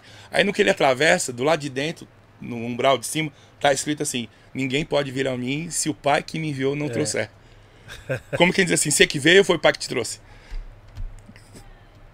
Então, existe uma vaidade que faz com que as pessoas se contradigam num, num princípio básico. Quando elas estão ajoelhadas, elas estão prostradas reconhecendo. Obrigado, Senhor, porque não- se não fosse o Senhor, porque se não tivesse enviado, porque se não fosse teu espírito, porque se não. Tá, beleza, beleza. Aí elas se levantam, olham para você e falam: Ei! Está fumando ainda? Está. no-" Então, ou você confia Sim. que Deus é capaz de resolver as situações e que tá, ou você vira o acusador. E essa vaidade é inconsciente, cara. Muita gente do bem não percebe que faz isso. Não percebe que você ignora um monte de, de fatos históricos, de vivências históricas, de textos, de coisas. Você ignora um mundo de coisas porque você está convencido pela tua interpretação de que aquilo ali é o valor absoluto. E aí, Sim. então eu tive essa fase, não de acusar as pessoas, mas você brinca muito com a culpa. Então, como todo mundo peca, é fácil, ainda mais eu. Cheguei a ser ungido é, ministro de louvor, fui separado para ser pastor, tive um, um rolê. Então, você aprende a ministração, você sobe no, no, no altar e começa. Talvez você tenha entrado aqui essa noite, aí você começa a lista. Verdade. Cara, é verdade. Entendeu? Você tá falando, eu já ouvi isso aí. Talvez você tenha entrado aqui essa noite achando que a sua vida não tem mais sentido e que nada é mais vai dar mesmo, certo. É isso mesmo. Aí você vira um pouquinho mais pra esquerda. Talvez você tenha entrado aqui essa noite. Verde, azul, branco, amarelo, careca, cabeludo. Problema no casamento com droga, esperando uma bênção, querendo uma resposta, precisando. E aí, mano, você só vai vendo cair, ó. Bateu ali, essa aqui bateu ali, essa aqui bateu ali, essa aqui bateu ali. Então, por mais que você creia naquilo que você está fazendo, você está utilizando um mecanismo. Na Sim. tua oração, você está utilizando um mecanismo. Vamos pensar agora assim, ó. Eu te conheço, pelo amor de Deus. É 200 anos, né? Aí, se nesse tempo todo eu me dirijo ao Ney como se fosse a primeira vez que a gente estivesse se vendo, tem alguma coisa errada. Eu falo, oi, é, eu sou marrom, eu canto um rap. E o Ney vai falar, caralho, mano. Ok, ok. E aí eu fico pensando, a própria oração é uma, uma coisa um pouco hipócrita. Porque se todas as vezes você precisa começar a sua mesma oração do mesmo jeito para essa pessoa que você se relaciona há 10 anos, tem alguma coisa errada. Ou é uma conversa com Deus ou você está falando com as pessoas. Sabe? Sim, Aquela sim. coisa do Senhor, meu Deus e Pai, estamos aqui mais uma vez essa noite. Pô, não é para falar com Deus? Fala com Ele essas coisas que eu digo assim, que eu me tornei uma pessoa não crítica e nem cética, porque a minha fé continua a mesma, mas eu não tenho mais paciência para religiosidade. Você lembra, se tesourar seu raciocínio, Fala, que tá é magnífico. Co- Você lembra quando, quando- outro rolê agora. Você lembra quando, quando você percebeu isso? Lembro, Quando você tava falando, mano, o que, que tá acontecendo, mano? Tipo, lembro, estou extremamente gangster religioso, tipo. eu lembro. Gia. Eu me lembro em 2012. 2012, é, eu estava no camarim de uma igreja, é, me preparando para lançar um- fazer o lançamento do meu disco é, Poesia de Rua, que é um disco que eu fiz em 2012. E muito temeroso, situações de igreja, de ministério, e eu esperando uma resposta do, do- da pessoa que então era, era minha liderança, minha cobertura espiritual, meu bispo, e não sei o quê, e eu lendo horrores, estudando horrores para tentar achar palavras, vocabulário, para trazer significado a algumas angústias e questões que eu tinha, eu tô ali, tô ali com esse mundo de questões, precisando de respostas, esperando uma resposta dessa minha liderança, com a Bíblia, uma Bíblia recente que eu tava, que era do Max Lucado, que tem, tem muito texto adicional, tem muita coisa é, de, um, de um escritor exímio, assim. Então ela tinha uns textos complementares, assim, excelentes. E eu, nesse, nessa brisa, ajoelhado, é, angustiado com esse monte de coisas tal, abro o meu celular e vejo um e-mail, uma resposta do, do então meu bispo, me descascando, falando coisas que assim, ó, me derrubariam grandemente.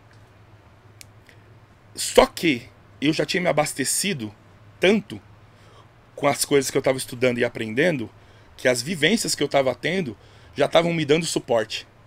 Então, quando veio, não me derrubou, virou gás. Aí eu subo nesse altar, né?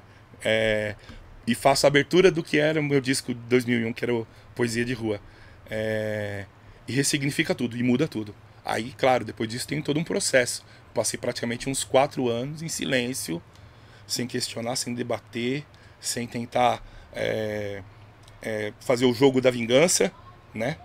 Porque, porque senão não adianta que você vai construir uma parada em cima de um, de um, de um terreno completamente contaminado, então ele não, não vai crescer, tá ligado? não vai Sim. frutificar.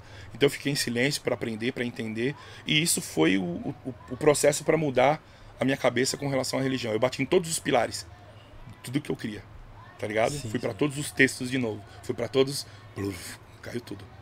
Aí o que ficou, o que foi construído a partir daí, aí é outras vivências e é o que Pô, me traz é até louco. hoje. Você é louco. Marrom, é, chegou um pix aqui, agradecer aqui Ô, a Glória. Elisandra Couto, Monstro. ou Rapper Lee. É, satisfação, Marrom, máximo respeito, é, humildade pura. Pergunta o, que, o, é, que representa na vida, o rap representa na, na vida do Marrom. É, e vem aí a oitava edição do, do Guia Digital Rap Consciente, é, com o último lançamento. Gratidão, irmão. Já aproveitando aqui. Quero agradecer a Gringos também, que vai vir na 9. Ok, muito obrigado. Elis. da hora. A Hyperly é, é- é uma guerreirona, baita divulgadora que articula muitos coletivos, Sim, sim. né? Muitos coletivos de, de páginas, de pessoas que se engajam de certa forma na cultura, né? Então ela está conectada a, a- a esse circuito, assim, então é uma pessoa incrível. A gente está trampando, fazendo umas paradas juntos aí. É, Obrigado pelo, pelo salve. Eu não lembro nem qual foi a pergunta, não. A dela É. é que você tá. É, que o rap é na sua vida. Ah, tá. É, beleza. e, e é porque eu agradecer, lembrei, ela falou, pô, ela é da hora, uma menina gente e boa. agradecer você por você estar na oitava edição Da da- hora, da hora. do projeto dela. Meu, eu é, publiquei até um, um- um tempo atrás um, aqueles posts em temática que a gente gosta de fazer, é, falando que o hip hop salva, não é? E aí só Sim, gerar sim. polêmica, pra né, dar um engajamento. Porque você fala o quê? Pô, mas o hip hop não tem poder de redenção, de per- perdoar pecados e tal, tal, tal. É, que é a questão do, do, do cristão é, lidando com, o rap. Usando o rap como ferramenta. né, Então, tipo, pra mim, eu precisava declarar isso pra falar, tipo assim, ó, desculpa, mas eu entendo Cristo enquanto é, é, salvador da minha vida, né? Mas quem me deu o caráter e a, as condições, ferramentas para eu caminhar aqui foi o hip hop. Foi o rap. E foi dali que veio tudo. Ligado? Inclusive, o que me fez entender Cristo. O corre dele, Sim. tá ligado? Foi o que me fez entender quem ele era, que tipo de pessoa que ele era. Foi o, o, o rap que me deu esse parâmetro, esse parâmetro para distinguir joio do trigo, os pelos certos e pelos errados. Então, para mim, é, ele continua sendo tudo. É, a minha vida está em cima, baseada em cima do, do- dessa vivência, seja estúdio, seja cantando, mas é, é isso. Boa, boa, boa, boa. É, chegou algumas perguntas também no, na caixinha do Instagram. O Lucas, é, Lucas Blum. Hum. Como foi receber o prêmio UTUS direto da mão do Public Enemy? Aí foi carteirada, hein? Ele foi. Ah, é muito Ele, ele, ele mano. deu carteirada, ele deu carteirada. Eu já falei do Bloom hoje. Ele falou, não, agora eu vou, vou dar uma impressionada na galera. Meu, é, o Bloom, já falei dele, parceiraço. A gente tá num, num, num projeto agora aí. é, eu e ele, eu, ele e o, e o Pateta. Um som pro, pro disco novo aí que, meu Deus, o moleque é, é um monstro. Até tem monstro também. Ah, meu Deus. E aí o que que acontece? Em 2003 é meio que o efeito que a Gringos e o podcast tem hoje pra mim. Existem os marcos, tá ligado? Então tipo assim, ó, quando eu voltei pra São Paulo, falei, vamos lá, vamos começar a correr de novo, arregaçar as mangas, vim, troquei ideia contigo e vamos. Sim, se colou aqui, eu O lembro. que que eu fiz? Falei, eu preciso respirar o, o- o bagulho de novo. Primeiro corre, 105. Ô Fábio Rogério, independente se alcança, se não alcança, se faz sentido, se não faz sentido hoje em Inclusive dia. tá tocando lá, né? Aí. Falei, vamos correr. Aí, pum, música na 105. Falei, agora eu faço parte de novo. Saca assim, aquela, aquela coisa assim? E Tá tocando é a Preta Rara. a Preta Rara e a Moiô, As duas já, as né? duas. Boa.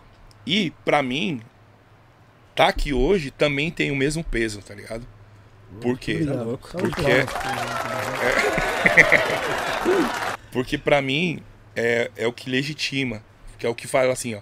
Você faz parte. Sim. Você faz parte dessa Você parada. sempre fez, né? Sim. Tá ligado? Sim. Tipo assim. Então pra mim, falei, pô, vambora, bora. Tô, tô recuperando ainda no bagulho. Falei, não. Fiquei dois dias em silêncio aqui, ó. Só na pastilha aqui, ó. Falei, não, vamos lá. Tem que gastar essa energia ali, porque vai saber quando vem de novo esse. e aí eu falei, da hora. Quando eu tô em 2003, lá no Rio, premiação do TUS, com RZO, todo o trâmite do, do que era o TUS na época já, pô, era a minha segunda vez no TUS que eu tinha ido na primeira com o Eric 12. Ele concorreu ao melhor produtor com o meu disco, o Gator Assim. Então eu fui, ouvi minha música tocando nas caixas. Falei, que louco, mano. E pá. Aí, o backstage, né? A gente sabe aquele backstage, daqui a pouco, faça uma Camila Pitanga do seu lado, você fala, Real. Luiz Melodiza. Real. Tá ligado? Eu tenho umas fotos de câmera, aquelas de filme ainda, cara. E aí, você tá no palco com aquele monte de doido, aquela cabeçada, aqueles discursos dos dois ali. e nós de bonde. Nós era bonde, tá ligado? Nós tá de bonde no rolê. Eu com a ma ma- maquininha no bolso, tal, tal, tal. E aí você vê o Chuck D e o Flavor Flavor ali naquele. Ah, não teve, entendeu? Ali eu falei, agora, agora nós zeramos. Agora, nós, Agora zeramos. agora eu faço. Uau. Você faz o quê? Zerou o rolê. Rap. É o rap nacional. Não, rap, irmão. Rap. Entendeu? Aí você pegou na mão dele e você se conectou ao todo. Já era, né? Saca? Gia. É que nem comprar, comprar, comprar os importados da Trux naquela época. Sim. Quem já- Agora não. Ah, estouramos. Agora eu peguei, peguei a nave. Entendeu? É isso, é o mesmo sentimento. Então, pra mim, foi isso. De, de, de ter esse momento com os caras e falar, agora eu faço parte de verdade de- desse bagulho. E teve um bagulho da hora nesse dia que eu fiz, mas só visualizei recente. Porque eu fiz ao vivo. Eu tô ali, corre daqui, os caras discurso dali, e eu aqui, pô, quero bater foto com os caras. E aí, com a máquina no bolso, a maquinazinha, sei lá que máquina é aquela. Kodak. Era nessa pegada. E aí, daqui a pouco que abriu um passinho, pá, merda. Falado de inglês, né? Tal, aí tal. Aí fez a muvuquinha, bateu uma foto. Aí eu, mas tem muita gente, eu queria só eu. Aí fez a outra foto. Caralho. Beleza, vida segue. é, é, revelei a foto, anos depois digitalizei, tá no computadorzinho lá, salvo nos backup. E, pluf, internet. Daqui a pouco, do nada, um vídeo. 2003. Mano, tem a cena toda louco. do hein? discurso. Assiste esse vídeo de 2003 Meu da Deus. RZO recebendo Da o prêmio hora. do tudo. É mesmo. É mesmo, tem, pode crer. Mas apareceu recente, tem ano que apareceu isso agora. Aí os caras fazendo discurso, pá, e nós, eu vestido de Daisy Washington, no dia de treinamento, tava de sobretudo, assim, de Ah. um jaquetão preto de toquinha. Eu, pá, todo tietão em cima do palco, você vê nitidamente as horas que o flash tá. Eu tenho as fotos do, do, do, do rolê. Tem uma foto histórica que tem, eu acho que tá no documentário, dos bagulhos de sabotagem, que é foto minha. Que digitalizei, joguei na internet em algum momento, meu Deus, isso virou. E são fotos que eu bati, porque a mãe, a mãe gostava de ir nos eventos de rap, né? E aí ela sempre queria foto, queria fazer foto, revelava, não sei Fazer o registro, né? E nisso daí chegou uma hora que os caras começaram a pedir. Falou, "Ô, pede pra tua mãe lá, ou pede pra tua mãe lá. O Johnny e o, e o Woody, o Johnny, o Johnny chegou a pedir umas fotos. Ô Marrom, bom, aquele evento lá, ô, manda umas fotos pra nós lá. Johnny Vici, Sim, sim. nunca mais soube dele. Então tem várias historinhas assim nesse rolê, mas pô, o Tuz foi. Da hora, da hora. É, só ma- ah, mais uma aqui do Claro. que mandaram lá na caixa do Instagram. Mônica Benfica. É, qual a- as diferenças que, que você vê entre a juventude do final de 90 e a juventude de hoje? Meio que você talvez Salve, seja- Mônica. É, a gente já, já abordou essas ideias. Sim. Já abordou, já abordou essas ideias. Mudou, né? A velocidade, Sim, sim. internet deixou tudo mais, mais rápido, mais dinâmico. E automaticamente tem coisa que perde importância. O, o Zeca de Criciúma tá mandando um abraço pra você. Zeca de Criciúma, o Marrom. Zeca com K, tá? Manda um abração, diz O, o, Zeca, o Zeca é músico, um É, parceirão também. exatamente. Tá mandando um abraço pra você. E o DJ Rafa aqui tá mandando um, tá mandando um, um- um- Só uma carteirada, aqui, só pergunta. É só carteirada. DJ Pudim também tá aqui na tá falando, tá falando, tá, tá aqui na, na é audiência. Hora. DJ Rafa, é, Marrom é um dos maiores e completo artistas do, do hip hop brasileiro. Estou lhe identificando muito com a história dele. Está se identificando muito com a história dele. Lembrando que o DJ Rafa também já participou do Meu Gringos Deus Podcast, hein? Ele e os dentes dele. Obrigado, Rafa. Mano, o Rafa, eu vou te falar assim, ó. Um salve pro Zeca. É, Mônica também, teve um outro parceiro que você falou ali. Tem muitas histórias ao longo do, do, do caminho, assim, né? Mas que eu falo do- dos pilares, assim. E aí, o, o Rafa foi um cara que eu conheci também muito pra cá, recente. E aí, num evento em Brasília que eu fui com o Naldinho, coisa de, de alguns poucos anos atrás. E parecia que assim, ó, tava destinado a, a, a amizade, só tava aguardando o, o, o aval do tempo, assim, tá Sim. ligado? Porque é, o Rafa é um cara tão gigante em tudo, não só no que ele faz enquanto um- profissional, tá ligado? Mas enquanto pessoa, a generosidade e a grandeza dele é, é tão, tá ligado? E é puro, né? Que é aquelas almas que a gente fala. Fala, é, mano, é dele mesmo. merece muito e muito mais do que muito, tá ligado? Porque, porque ele não só inspirou a minha caminhada enquanto produtor, enquanto, tá ligado? Já falei isso que 500 vezes pra ele, mas a pessoa dele, tá ligado? Essa generosidade. Quando eu tatuei legado, era essa a visão que eu tinha. O Eric, se o Eric não tivesse abrido a vida dele pra colar um cara aleatório lá pra ficar fazendo arranjo e tá e me ensinando, e eu falo, mas como é que é isso aqui? Como é que é isso aqui? Aí eu quando saiu o disco, eu vendi umas peças do meu disco e peguei a grana e dei pro Eric pra ele fazer o upgrade e comprei os equipamentos dele Que louco, mano. tá ligado? Aí comprei os equipamentos dele. Na época a gente tá falando de Pentium 3 pra Pentium 4. Nossa. Tipo, Muito brilhante. e aí eu peguei o equipamento dele aí ficava, ô Eric, aparecia um bagulho aqui dele, vai dando next. Vai dando next. e eu ficava instalando o banco de timbre, travava a máquina em formata e não sei o que. Aí você fala, o que que ele ganhou com isso? Pra que que ele. Ele entendia o, o- o- a alma do, do hip hop, tá ligado? Caramba. a essência da coisa. Então, pra mim, legado é a coisa mais importante que, que você vai ter. Por isso que eu brinco assim, ó. é, eu sei que eu posso, poderia ter feito uma coisa ou outra, estar em um lugar ou estar em outro. Hoje em dia eu respondi um maninho no, no, no, no Instagram, é, ele falando, pô, pena, fico triste porque é, mais pessoas deveriam te conhecer e não sei o que. Eu falei, irmão, relaxa, porque pouco a pouco a gente continua. É isso. Sim, eu não, sim. é, é, é, não tem por que não me orgulhar de quem eu sou e de onde estou, sendo que eu pô, tô esse tempo todo no, no caminho, encontrando pessoas e vivendo coisas. Então, pra mim, é isso, tá ligado? A paga é essa, tá ligado? É claro que a gente aprendeu a trabalhar direito agora, né? A Sim. gente aprendeu falando, ó, é 30, 30% aqui, aqui é a entrada coisa, É. aqui o registro, ó, já caiu lá, não caiu. Pô, Amigo.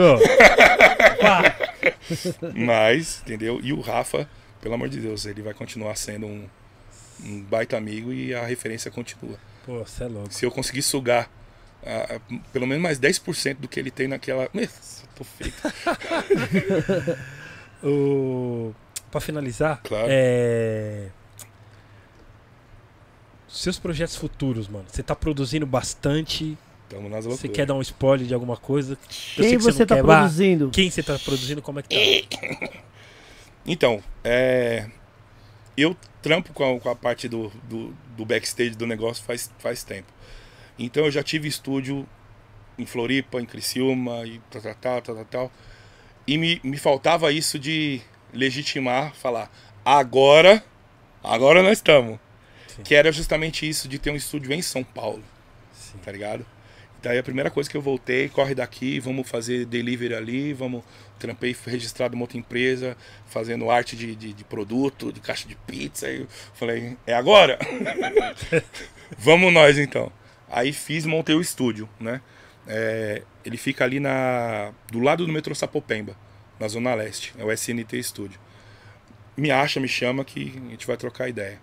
Você deixa seu contato também, o Marrom, É pessoal aí. Hoje tá fácil, hoje em dia tá fácil porque o Instagram Isso. conecta, tem botão pra, pra WhatsApp, é comigo Sim. mesmo, é direto, é, é tranquilo.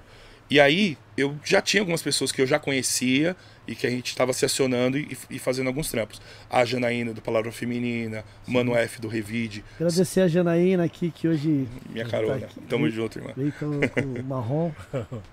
E, e algumas pessoas que eu já tinha conexão por trampar já e algumas que começaram a encostar agora para fazer trampo. Então, o que eu posso falar hoje que está acontecendo? A gente tem um, uma, uma. Nem vou chamar de cipher, porque aquilo ali tá, tá maior que uma cipher, né? É, que, a, que a Tuca Lelis do Realidade Cruel tá fazendo, que é que eu produzi, né?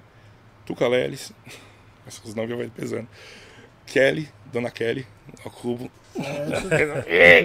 Dona Kelly fazendo disco, disco solo? Não, participando Ah, bom. dessa música. Da Cypher. É, é porque vai sair o videoclipe, e tá pra, tá pra pingar agora, tem mais acho que uma semaninha, Sim, tá sim. chegando. Dona Kelly, a Kelly Neriá, a Chariline, Lauren, na mesma faixa. Uau! Que isso aí tá pesado de um jeito que assim, vocês não estão visualizando. God. E tem alguns outros trampos que a gente está fazendo também, é, de, de artistas independentes também, que estão no corre. Gente que está retomando o corre, o Conexão Revolucionária mesmo, o Cipriano, meu parceiro. É, tem vários sons que ele começou a produzir com Eric 12, e aí ele falou, não, agora não vamos retomar. Então tem coisa que ele traz da época do Eric, a gente está ressignificando ali e, e encaminhando sons, né? E eu, dos meus projetos pessoais, tem muita gente que eu estou trampando no- no dia a dia. Dos meus projetos pessoais, essa parte da religião que eu falei, da religiosidade, sempre foi um eco na minha cabeça por conta da minha discografia. Eu tenho muita música cristã. Então, quando você vai esbarrar no meu, meu Spotify, você vai cair direto nessas faixas. Só que elas não refletem muito o meu hoje, do que eu tô fazendo musicalmente hoje. Então, eu falei, pô, como é que eu posso separar isso? Eu não vou é, deletar o que eu fiz, porque faz parte da minha história e continua valendo, tá ligado? Então, tá lá, mas como é que eu e aí foi onde eu entrei numa pira, eu falei, não, vou voltar pro, pro primórdio, fazer grupo de rap e começar de novo. Então criei perfil, identidade visual, corre, música, papapá. E aí então eu tô fechado agora fazendo um projeto que chama Rap de Quebra. A gente fez até já o, o bonezinho pra chegar Tem aqui, até ó. o boné já. Boa. Tem o Rap de Quebra. O pessoal te chama lá também consegue esse boné aí, Consegue. Pega aí. E aí, eu, meu parceiro Mano F do Revide e alguns feats, que qual que é a ideia do Rap de Quebra? É direcionar a música pra onde a gente quer. Sim. o nome já disse para onde quer que a gente quer que vai. Entende? Então o objetivo é o quê? É música para tocar nas quebradas. Boa. A gente tem muita conexão com Elipa, Paraisópolis, pa- então a gente quer, entendeu? Os parceiros Goiânia, tem uns parceiros. Então a gente vai fazer músicas, está fazendo algumas já com esses com, com essas pessoas, algumas nossas sozinha também e clipe, trampar nessa nessa função para soltar. Porém, eu também tenho o meu projeto do meu disco solo, tá como Marrom SNT mesmo, é, que eu tô soltando singles. Então, ao longo desse ano, assim, ó, tem muita coisa que vai sair como Marrom, muita coisa que vai sair no canal do Rap de Quebra. Eu soltei um- um- uma música minha agora, recente, com o Maurício DTS, que tá no canal do Rap de Quebra. Eu vou usar a plataforma do, do, do Rap de Quebra como é, um selo, tá ligado? É grupo de rap também, mas também vai ser um selo para agregar algumas pessoas que estão fazendo música direcionada. Legal. Entende? Com, com, com, com papo afinadinho ali. Sim. Então a ideia é que isso em algum momento também se torne um selo para agregar, para impulsionar pessoas, e enfim. Mas é, é, meu projeto mais agora é o meu disco solo, um EP de drill e trap, que já tá praticamente pronto, Yeah. e os singles com, com rap de quebra. E as produção, participação, que não Que não para. para. Não. Antes de da gente pedir pra você falar suas redes sociais, o Opa. Thiago Maico, que também é membro do Gringos Podcast, é, poderia ter menos um José parte 2. Meu Deus. Menos José é a primeira música da minha vida. Aí. Eu tinha feito os discos, né, com o- a produção lá de, de festival de escola, que a gente ganhou e tal. Mas foi a primeira música que eu produzi realmente é, com o Eric. Então a gente fez em cima daquela do. Da Brenda, do, do Tupac. Sim. A gente já fez Brenda's Gonna Back. cravada. Toquei tudo em cima dela. E aí a gente fez e ela saiu naquela Planeta Hip Hop. Não lembro qual volume, mas ela saiu, CDzinho e tal, tá o DBS na capa, tá Fun- Funk Cia, se não me engano, nessa Triunfo tá na capa, eu também tô. É, E pra mim é uma música louca porque ela fala com uma parte da minha vida que é a parte social, tá ligado? Eu trampei quase 20 anos com projeto social, com ação social. Então ela eu escrevi é, por causa de um trampo que eu fazia com a minha mãe. Na real, eu ia com ela, né? Eu era criança, né, com 13 anos de idade. Ela levava café da manhã pro, pro, pros usuários na, na boca, com o pessoal da igreja e tal. E eu ia, ia com eles. E eu via as histórias, as coisas acontecendo. Aí, cresce um pouquinho, eu tô lá sentado escrevendo, né? Contando as historinhas assim. Aí tem um verso até que eu falo que é, que é da hora. Porque daí eu tô escrevendo e falando fulano, e ciclano, e fulano, e ciclano. E aí eu falo um nome que ela lembrou. Aí ela chorou. Aí eu, cadetando, né? Uma lágrima cai na oração. De... Aí eu escrevi sobre o, o- o- que tinha acabado de acontecer ali com a mãe, enfim. Mas é uma música que eu tenho um carinho muito grande por ela. Da hora. Puta, que legal. Esse é do seu primeiro disco só. É do meu primeiro disco, menos? Não tem a ver com a lágrima, não, no- no- na capa, não. Não, a lágrima era por conta do teatro. É outra. A gente precisa de uma parte Sim. 2 do podcast. Tem outra Meu parte Deus. das Teve uma histórias. pergunta aí sobre. é, teve a pergunta falando sobre o show que você fazia do teatro. que Sim. Teve alguém que falou aqui. Eu Ah, era. Pode, Eu pode- fiz teatro um tempo, né? É, aqueles teatro evangelístico. Então a gente fazia pantomima, bagulho só com mímica e não sei o quê. Então a gente se maquiava e eu aprendi essas ideias de maquiagem na época desses trampos de teatro. Sim. Então quando eu fui fazer o disco, é, eu tinha um entendimento que a lágrima ali significava satisfação e papapá e tal. Então eu fiz a maquiagem, porque tinha a ver comigo na época, né? E a parada da, da satisfação. Eu cheguei a fazer uma música, tempos depois, que chama O Que Me Satisfaz. E eu falo sobre isso, e o refrão é falando dessa lágrima. Que aí eu vou falar a parte bíblica, né? O cristão do, do, do negócio. Sim. Que eu falo, duas lágrimas de satisfação nem se comparam às da salvação. Pra dizer que, tipo, as experiências que eu vivi agora, pô, são muito maiores do que a realização de fazer um disco só. é. E pra mim continua valendo, tá ligado? É, o que eu vivo com as pessoas, produzindo, trocando ideia, chorando no estúdio, tem um peso muito maior do que o impacto que números de, de rede pode trazer, tá ligado? Sim, sim. Boa. E é isso. Ladies and gentlemen, Aula, hein? que aula dele! Não vou falar, vou falar nem Brown. Ed Brown. Ed Brown! É que bravo. Marrom, muito obrigado pela sua E eu presença que- no nosso Gringo Podcast. Muito obrigado por essa aula que tivemos hoje. Muito, que estivemos hoje. Muito obrigado, mano. Eu é que agradeço a oportunidade é, de fazer parte de algo tão importante e grandioso é, para quem sabe o valor dos símbolos Sim. e o que representa cada, cada ícone desse aqui, tá ligado? Cada cantinho dessa história é, da nossa vida, que é o hip hop. É, eu continuo é, disponível, né, pro, pro, pro corre do hip hop, né, do rap. A gente tá mais maduro, com mais consciência das coisas. É, mas para mim ainda vale muito isso aqui, tá ligado? Sim, O que acontece no, no corre. Porque é o que te dá a história para contar, né? Com certeza. Sim, com E certeza. a gente tem muita coisa para contar ainda. Mano, suas redes sociais, mano. eu consegui simplificar bastante hoje em dia, graças a Deus. Porque você me acha como Marrom SNT. No Instagram, arroba Marrom SNT. É, e da- de, de lá você consegue se conectar a tudo. Legal. Eu tenho um projeto de curso, é, de tutorial, de curso que eu tô para soltar esse ano, que chama Escola do Rap, né? Que Ensina os caras a rimar? A intenção não é ensinar, é, da- é para poder dizer que da mesma forma que eu aprendi com várias pessoas, Sim. a gente pode continuar entendeu? Não, Apresentando. tem, tem o básico cantar na base. Mas- mas tem um monte que não sabe cantar na base, gente. O, o Ai, ai, tem ai. munição pra fazer isso também, hein? É, né? pra caraca, mano. Então, Isso é louco. tem, tem lá todos os arrobas, tanto do Rap de Quebra, quanto da Escola do Rap, que é, o perfil já tá criado, né? É só uma questão de organizar mesmo para começar a fazer as gravações. Mas vai funcionar como um perfil para dicas e tal, tal, tal, e cursos de. Vai para todas as áreas ali. Legal. Muito legal. Boa, boa. Acredito muito muito, legal. nisso ainda. Produção musical também? Também. Tudo? Caracas, adquire o pacote completo. É, Escola do Rap. Tudo tá, tá, tá, Escola do Rap. Sai um MC pronto, músico ainda. tá ligado? O pessoal não fez a academia de beats, né? Falei, legal, aproveitaram o momento Uhum. que o DJ Koala tinha conseguido atingir um status com a produção de uma faixa grande, que Sim. tinha, né? E pum, meteram. Aí tentaram fazer depois a academia de MCs, né? E aí eu falei, pô, legal, alguém teve ideia, da hora. Mas quando eu fui ver, era mais um compilado de, de entrevista com personalidades, personalidades do rap. Eu falei, não, quero, quero falar de métrica, quero contar essas Sim. histórias de sabotagem, copiando as levadas do, do, do. Nori, do, entendeu? Quero falar sobre isso, quero é, mostrar as ferramentas. Inclusive, do mesmo jeito que eu, eu vi o Man mexendo com arte e tal, tal, tal, quero falar disso também Legal. dessas ferramentas em prol do artista independente. Porque você consegue trabalhar com muita coisa no hip hop hoje. Digitalmente falando, produzindo. Coisa pra caramba. Tipo, Virou um mercado. parada. Tem, tá ligado? Tem Inclusive para você organizar a tua própria carreira, tá ligado? Sim, sim. É, é, vale muito. Então por isso o estúdio. Eu precisava de um espaço e um QG para falar. Agora daqui nós descarrega tudo. Então, cola no, no game. Cola no perfil game, que- cola no game. Que nós se acha. Janaína, qual que é as suas redes sociais?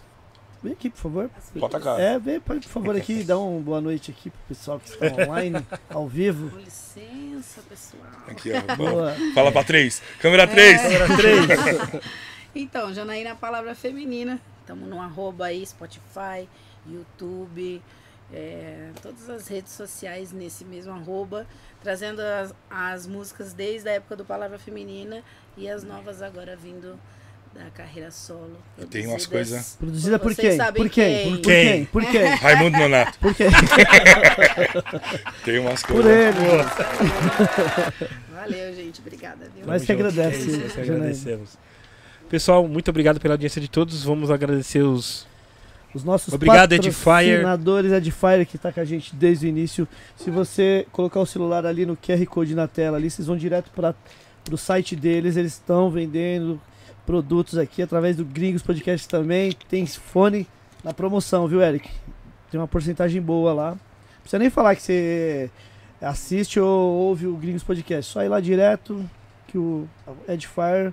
Fala aí, Eric. Fez seu fone? Fez meu fone, vendemos todos. Acabamos com o container no Braz. Inclusive precisa Edifier. Faça uma reposição do DJ Eric J. Agradecer a Edifier sempre aí que Muito tá obrigado, Edifier, Everton por acreditar. Muito obrigado a todos. É isso, DJ Eric nós. J. É nóis, pessoal. Sexta-feira estamos de volta. Estamos de volta mesmo? Sim, sexta-feira estaremos de volta com o Rossi do Pavilhão 9. 30 anos de Pavilhão 9. Lembrando também que quinta-feira estaremos lá nas Ideias Podcast É, também, vamos que lá é trocar o umas ideias. podcast do Big do Boy ideias. Killa, que é Louco. podcast de responsa também. É isso aí, tamo junto, família. Uma ótima semana a todos, fiquem na paz. Sexta-feira estamos de volta. É nóis. Yeah! É. Só coloquei na. Baixei aqui.